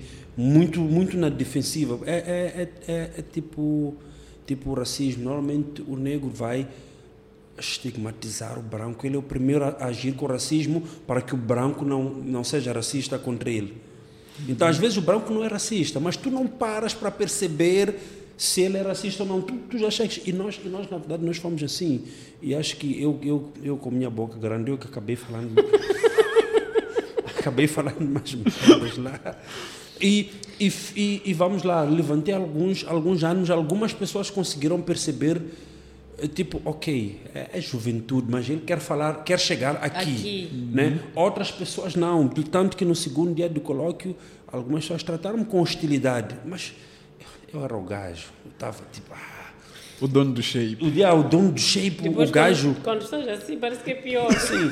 E, e, e, a nossa pergunta era, era sobre. Nós, temos, nós dizemos muito uh, educação física. Tipo, culturismo não é educação física. E de facto não é. Uhum. Culturismo, mas tem muita coisa de educação física que se o pessoal tiver, melhora a maneira como estamos dentro do culturismo. Nós olhamos para o culturismo como desporto de alto rendimento e há muita, muita coisa que nós fazemos dentro daquele alto rendimento. Eu posso dizer que tem que ser feita, mas talvez não daquele jeito. O, ver, o, o bom senso, tipo, o bom senso é uma coisa muito importante e nós às vezes perdemos um pouco do bom senso.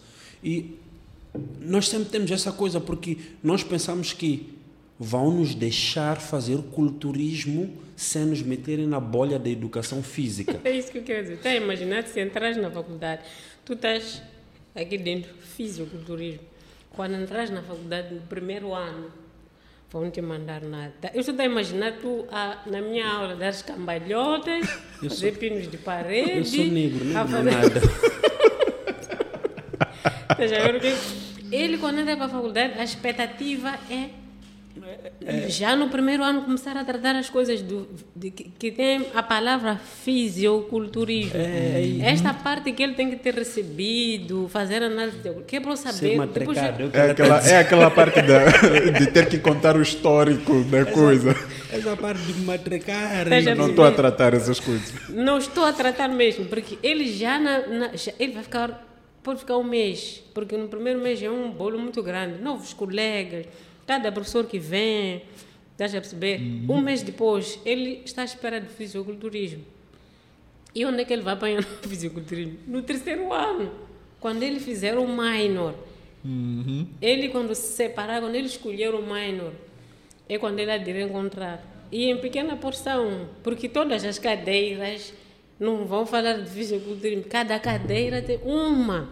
Vai falar especificamente do fisiculturismo, mas uma vai falar de, de, chama, de, se ele for para o lado do treinamento, sei como vai para treinamento. Então, ele ali vai ter que programar uma série de coisas. E pode não programar, o teu grupo pode não pode ser não selecionado para... Para mim. Não, para programar, fazer um programa de fisicultura. Você vai fazer um programa de treino é, para crianças, jovens. Quer dizer, você não vai fazer para adultos, você vai fazer para crianças e jovens. Porque se fores pelo lado da atividade física e saúde, não has de encontrar o fisiculturismo porque é algo que tem a ver com competição. E ali dentro, como já diz tudo, atividade física e saúde, quer treinamento de alto rendimento, vai para lá. Não é? E assim, então, essas coisas todas, como é que eu vou convencer a ele a ir fazer faculdade? Não, mas eu, eu, minha cabeça sozinha, é disso que eu estava a falar. Houve esse colóquio e foi assim, e o tempo foi passando e eu fui despertando algumas coisas. Eu acredito que eu comecei a ter vergonha daquela postura que eu tive. Mas, ok, foi um processo de aprendizagem. Uhum. Não, é, uhum. não é porque as palavras tivessem estado erradas, mas é a postura mesmo, como eu estou a dizer, como eu levei essas palavras, uhum. como eu estava na cabeça. Uhum. Dois, três anos depois, houve o segundo colóquio que nós, Federação de Culturismo, é que organizamos junto com, com como é que é, a Secretaria de Desporto e no meio ali do debate aparece uma tipo, é mestrada em, em nutrição e começou a falar uma série de coisas assim de maneira bem desorganizada. umas inverdades, vamos dizer assim. E eu, como eu tenho a boca grande, eu não consegui ficar calado. Eu levantei e, expus lá, não, isto aqui, assim, assim, assim, assim. E ela, só que ela feriu-se tanto que ela pediu a palavra de novo e, e tratou-me tipo esta coisa, estás a ver? Assim mesmo. Te crucificou. Yeah, e, e, e, claro, eu de propósito estava de uma camiseta interior. Não, porque ele, esta coisa, tratou-me assim mesmo, coisa, coisa, coisa, coisa, e todo mundo ficou tipo. E quem que me defendeu? São os professores da Faculdade de Educação Física. os mesmos que eu agredi há três anos atrás e que perceberam que puta emocionado. Emoção. E, e, quem que levantou a voz? Exatamente foi o professor Zulficar e o professor Rafael. Eles é que apareceram, tipo, a minha defesa. E aquilo foi, tipo, todos aqueles dois, três anos que eu fiquei a, a, a, a, a refletir. Uhum. Precisavam daquela chapada final. Uhum. E quando chegou, naquele dia, eu perdi todo o medo que eu tenho da faculdade. Porque, afinal, a faculdade trata aquilo que eu estou a tentar aprender. Uhum. Talvez já não funcione muito para mim, talvez pela idade, porque já sou mais casmuro, mas hoje eu consigo ser a favor que o jovem quer entrar para isso, 17, 18, 20, 20 e poucos, 20 e poucos anos, vá para a faculdade, porque ele vai levar sete anos para aprender aquilo que eu aprendi em 18 anos. Vai ser moldado, vai yeah. aprender esta coisa de saber estar, uhum. não é? Porque aconteceu lá que é saber estar. Você tinha, tinha o saber, que é, epá, eu sou dono dessa matéria. Mas com a matéria, como é que tu te comportas? Como é que eu levo para Como é que transportas? Como é que fazes as outras pessoas ouvirem o que tu tens? Então, isso é saber estar perante as outras pessoas. Como é que tu te comportas aqui? Então, é isso que a faculdade te dá. Você, quando sai da faculdade, você sai com estas áreas do saber. Então, lá fora, como é que você vai se comportar? Esta coisa de você, quer dizer, você está no ginásio, como você trata os alunos? Esse professor que tu deste exemplo, que ele chegava eh, 10 minutos atrasado, punha a música, dava aula, acabava a aula, desligava, carregava, depois ia embora. quer dizer, todos os dias assim. Mas que professor é esse? Mesmo uhum. na selva, não se vive assim. Quer dizer, cada um tem seu território. Cada vez que um chega perto do seu território, já é, alô, bom dia, como está? Passar bem. A partir daqui já não.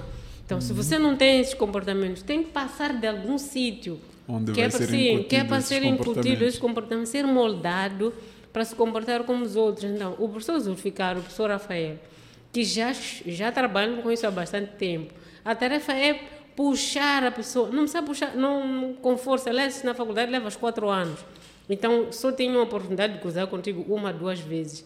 Então, a cada vez que tu falavas alguma coisa, eles têm que deixar ficar alguma coisa que vai ficar a rolar durante muito tempo, senão por que, que só aqueles dois ali? Que, se eu lhes tratei mal lá, uhum. por que, que eles continuam a tratar-me bem? Significa que o que eu estou a falar, de certa forma, tem algum, tem algum proveito. Uhum. Então é aí onde aos poucos a mente vai abrindo. A gente começa a bater no primeiro ano, bate, primeiro ano, bater, mas bater bem. Porque o primeiro ano ainda vem cheio de energia, cheio de vem secundário, eu sou tal, eu sou bom jogador ali, eu sou não sei das quantas, tem que puxar, digo, não, vamos todos assim, não é? Tens que andar dentro destas balizas assim. Todo mundo tem que andar aqui dentro. A partir do momento que dizem que você é professor de educação física, significa que você anda dentro destas balizas. Os outros já não aqui fora. Então, a tua tarefa também, como professor de educação física, é levar as pessoas a andarem dentro das balizas que a gente chama de educação, educado fisicamente. Uhum. Uma pessoa, quando, quando um pai, é, pá, está um pai a conversar e vem o filho e diz, o teu filho é muito bem educado. O que, que ele faz? Ele sabe cumprimentar, sabe estar ali, uhum. não é? Então, nós, como educadores físicos, temos que ter de A a Z, saber educar fisicamente a sociedade. Então, essa é a nossa tarefa. Então, se eu estou a treinar um educador físico, né? Uhum eu tenho que saber puxar ele onde ele está, trazer para aqui dentro, para ele andar comigo aqui dentro, porque ele é meu parceiro. A partir do momento que entras para o primeiro ano, tu és meu parceiro. Fazes parte da comunidade. Fazes parte, eu tenho que puxar para fazer parte desta comunidade.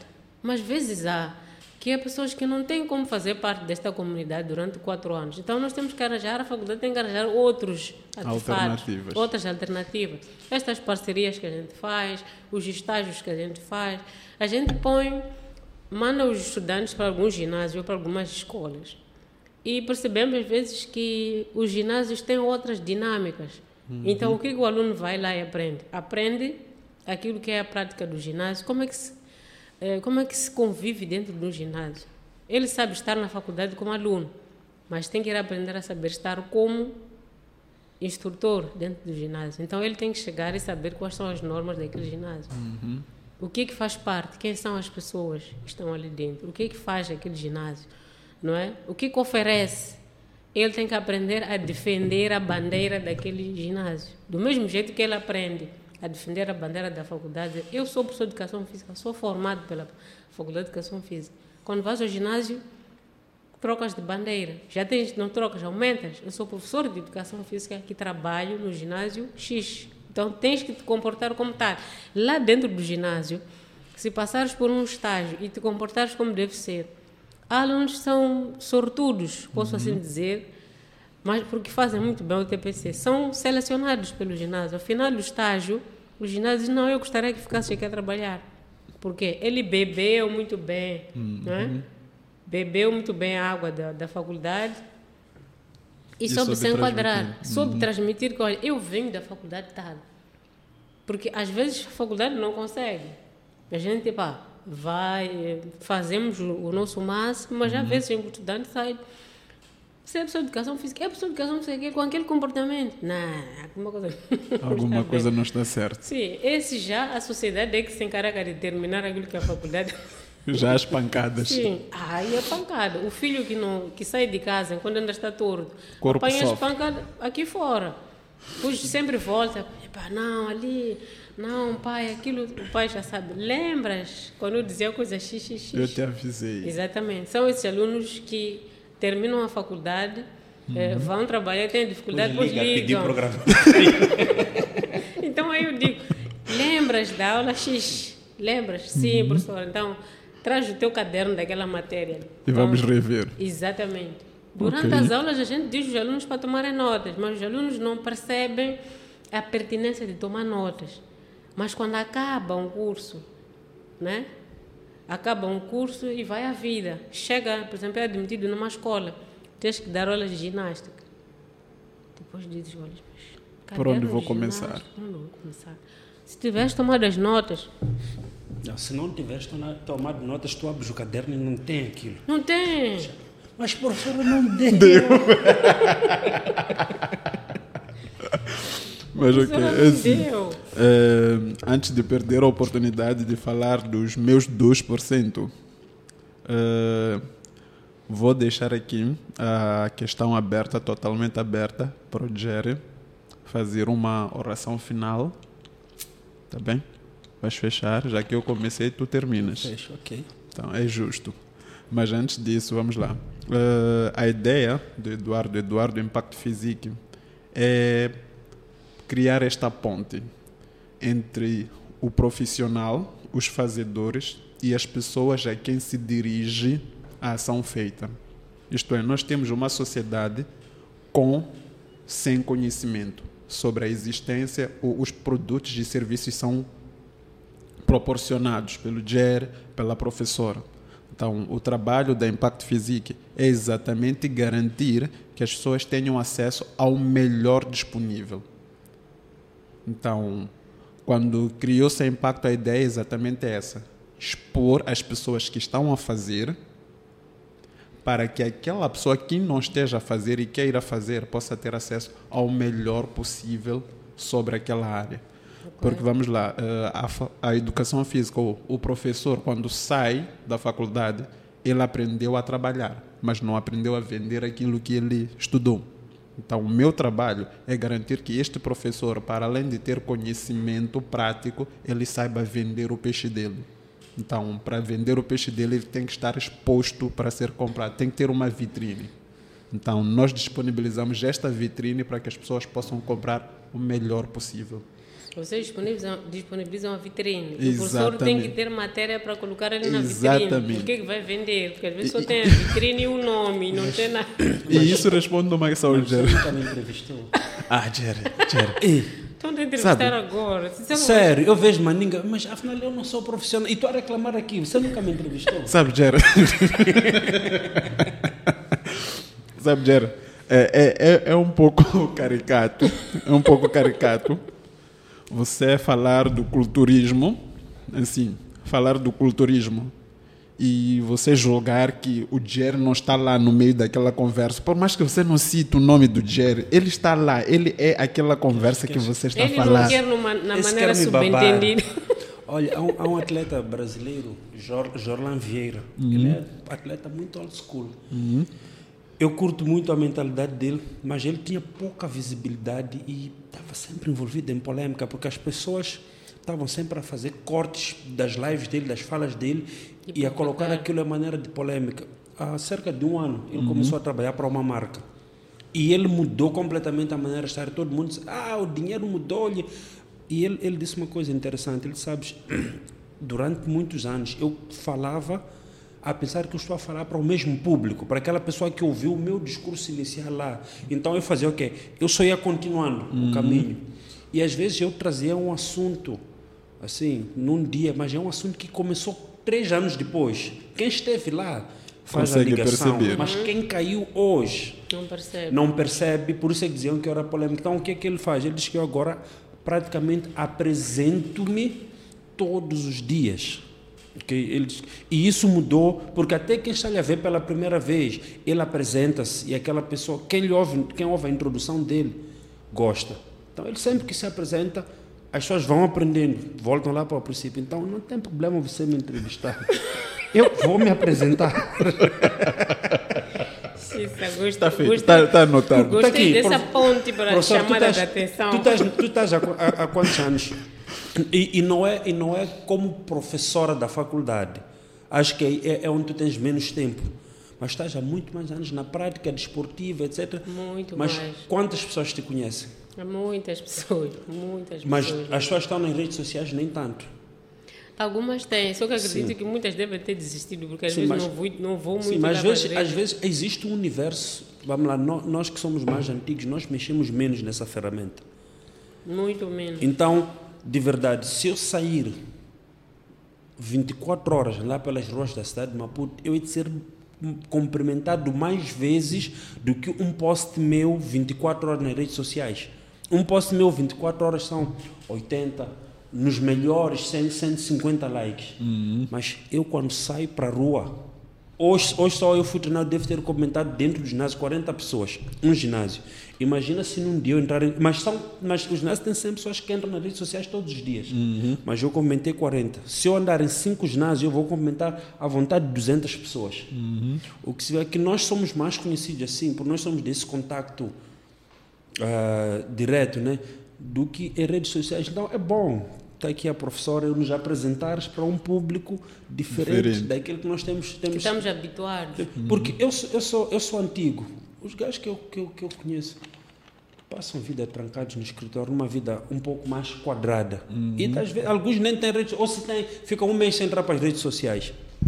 Então, vai buscar, não sou só eu, tem muito pessoal das antigas. Uhum. Uh, e eu um dia vou trazer, vou trazer algumas pessoas para aqui, tem muito pessoal das antigas que quer estar que hoje não conhece. Muita gente, uh, por exemplo, tem o Gito, que trabalha no Play. O Gito sempre foi, esteve, vamos lá, strongman, uma espécie de strongman. Uhum. E as pessoas não sabem que nós já tivemos aqui um torneio top score, que o Gito ganhou três, quatro edições. Ou seja, essa coisa de treino, competitividade, aqui em Moçambique já vem dá Faz muito tempo. tempo. Mas tu vais falar de competição, todo mundo conhece o Casé, na, nada contra, mas todo mundo conhece o Casé, uhum. exposição em redes sociais, o Bruno, exposição, o Proof, exposição, mas houve uma geração, a Cássio, companhia, o próprio Casé, quando esteve naquele programa dele da TV Sucesso, uhum. ele tentou trazer algumas dessas Sim. pessoas, mas não tiveram impacto, porque desapareceram há muito tempo. Apareceram por 10, 15 minutos no programa de Casé e era o que era televisão. As pessoas não veem mais televisão. E quando Poxa. vê, não vê canais nacionais. Uhum. Então, nós também precisamos né, da página Impacto Físico para poder. Está anotado? Está anotado. Então, quando faz expressão aqui assim. Faz funciona. pressão. Tem que fazer pressão eu diretamente tô, na Eu estou com ele há muito tempo. Nunca se lembrou de mim. Porque está, como, ele, como ele já está comigo, então, os para outros. Ele, para ele está, está resolvido. Uhum. Mas antes, antes de É delicado. Mas antes de fechar, dentro daquilo que nós estamos a falar, eu quero, quero colocar-te um desafio, professora. Uh, podemos, nós dois, montar um curso. Montar um curso tem que o impacto físico, ele vai ajudar. O impacto físico, a página da Air Fitness, a página da federação, porque a nós, como federação, importa muito. Federação, mesmo a Air Fitness, importa muito, porque a ignorância na prática física traz como consequência a ignorância na nutrição e na suplementação. Uhum. Por isso a IR Fitness também interessa muito desenvolver esta parte da prática física, porque okay. Tu percebes primeiro que ah, treinar ok, mas vou treinar e depois do treino, ah, tu percebes como é que tens que comer, como é que tens que te alimentar, como é que tens... Na verdade, a prática física interage com todos os segmentos da sociedade. E devia ser prioritário para toda uma sociedade trabalhar dentro dessa prática, porque, como disseste, há de melhorar uh, o desempenho do, qualidade de vida a, da sim, pessoa. do funcionário, seja ele de que área for. Uhum. Pá, o tipo que trabalha no banco, se ele trabalha bem disposto, atende bem as pessoas, consegue prestar. Todo, toda uma sociedade precisa deste, deste segmento. Há parcerias que não, não devem deixar de existir. Uhum. Eu e, me lembro que uma vez que eu fiz. Um, uh, houve uma, uma competição de crossfit no ginásio Power, no Marés. E naquela altura eu dizia, eu não preciso disso, suplementar com nada. Uhum. Não, não preciso de coisas extras. O que eu como normalmente é, é, é eu disse, o nível de atividade física que eu faço de exercício que eu faço, não preciso de energia extra. Estas coisas que eu como nestas quantidades são suficientes. Uhum.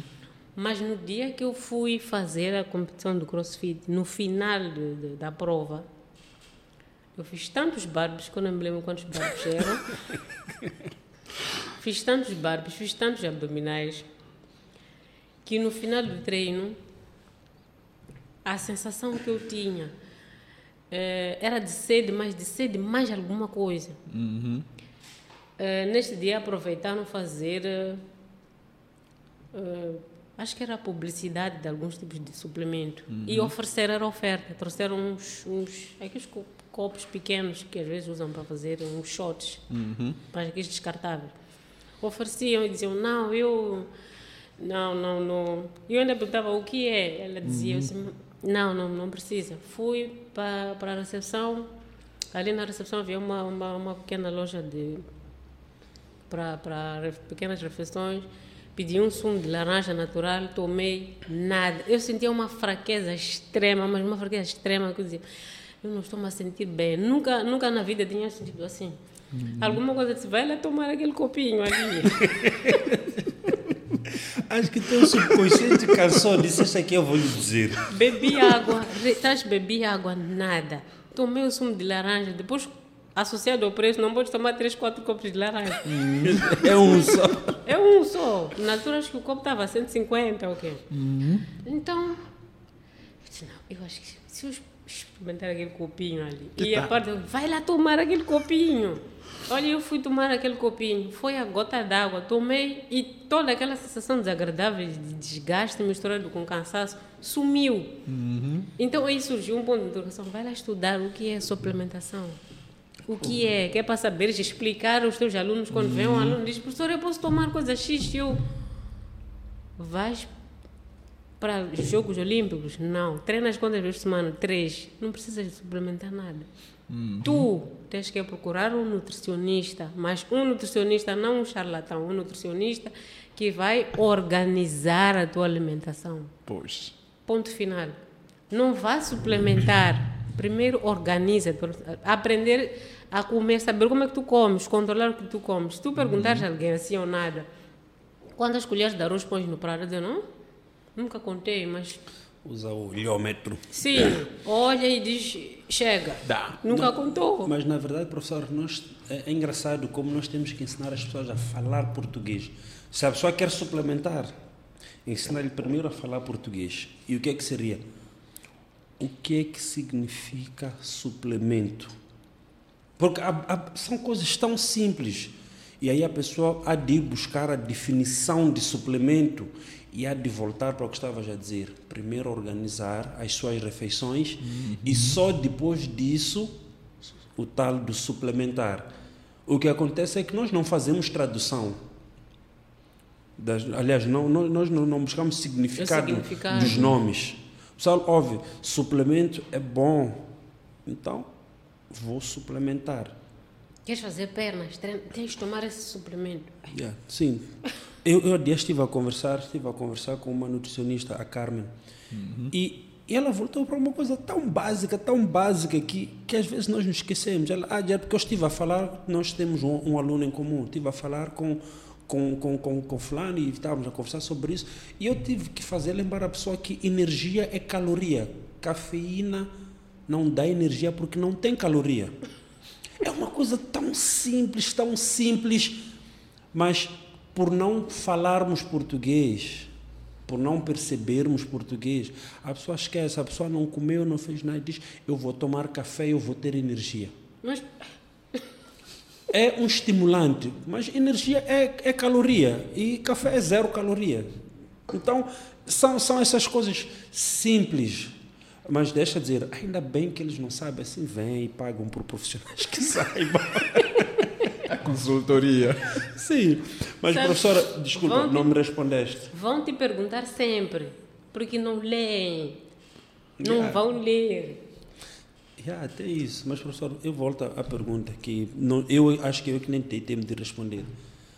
Há espaço uh, para montarmos um curso, para, para que esse curso seja, possa ser observado pela faculdade, avaliado e, e etc. E podemos levar esse curso ao público? Há espaço, sim. De minha parte, há espaço. Não é aquela porta fechada. Está aberta. Então, é Impacto Físico, há espaço dentro do teu canal para, para, esses, para esses dois professores poderem expor. Não, eu, eu recordo do um minuto, um minuto e meio que passou aqui, e sim, há espaço. Tem receio que te façam outro sermão. Não dá. Ligações. Então, uh, acho que para fechar aqui a parte da casa, né? Muito obrigado mais uma vez por essa segunda presença no nosso, no, no nosso podcast. O pessoal de casa, acho que deu para ver que o segmento hoje foi, foi, foi muito mais, foi, foi diferente, foi uhum. muito mais didático. Afinal, nós chamamos uma professora. Hum? fez, fez jus o termo geral, professor. Eu sou professor, depois chega aqui e começa a lutar com pessoas. Tá? Hoje nós chamamos uma professora no verdadeiro sentido uhum. e aprendemos muito, muita coisa sobre principalmente saber estar, como ela me disse, que eu não sei estar. Disse assim. Não, eu disse que não soubeste estar. Não. Não, mas de verdade, uma das coisas mais importantes das nossas duas conversas foi esse tal de saber estar, uhum. que é o que no final vai, ah, porque o Jerry é um bom profissional, a Lucinda é uma boa professora. Acabam sendo coisas completamente diferentes e às vezes ser um bom professor fideliza muito mais o aluno, fideliza muito mais a sociedade em si, uhum. porque a sociedade precisa ouvir de maneira simples e agradável. Né? Muito simples. Então, muito simples. Então, pessoal, como eu vou fechar, vou dizer aquela parte do, impacto. Inscrevam-se no canal, deixem o vosso like, deem as vossas opiniões, sugestões, críticas, digam para onde é que vocês gostariam que nós levássemos o podcast. Nós já temos a nossa direção, mas é por vocês que nós fazemos, então estamos abertos para saber para onde vocês gostariam que nós levássemos esse podcast. E um abraço a todos. Professora, tu é que fechas. Tem muitos fechos, então eu ouvi que estava a dizer esse fecho. Então não, era, era, era, era, o fecho da casa, né? Ah. Nós, como anfitri okay, anfitriões, nós tínhamos que fazer o nosso. O vosso fecho, ok. Olha, é, um, mais uma vez agradecer a oportunidade por terem chamado e é sempre um aprendizado. Embora fui chamada para responder questões, deixar aqui, clarificar alguma coisa, é sempre um, um aprendizado, porque também ouço as vossas histórias e com elas tenho noção do que, que acontece numa outra realidade em que eu não estou, não estou inserida. Espero que as pessoas que forem a ver uh, o programa gostem e deem sugestões de, de outras questões que gostariam que fossem, que fossem tratadas aqui, não é? E agradecer, agradecer as pessoas por estas questões, agradecer atempadamente por estas questões que virão,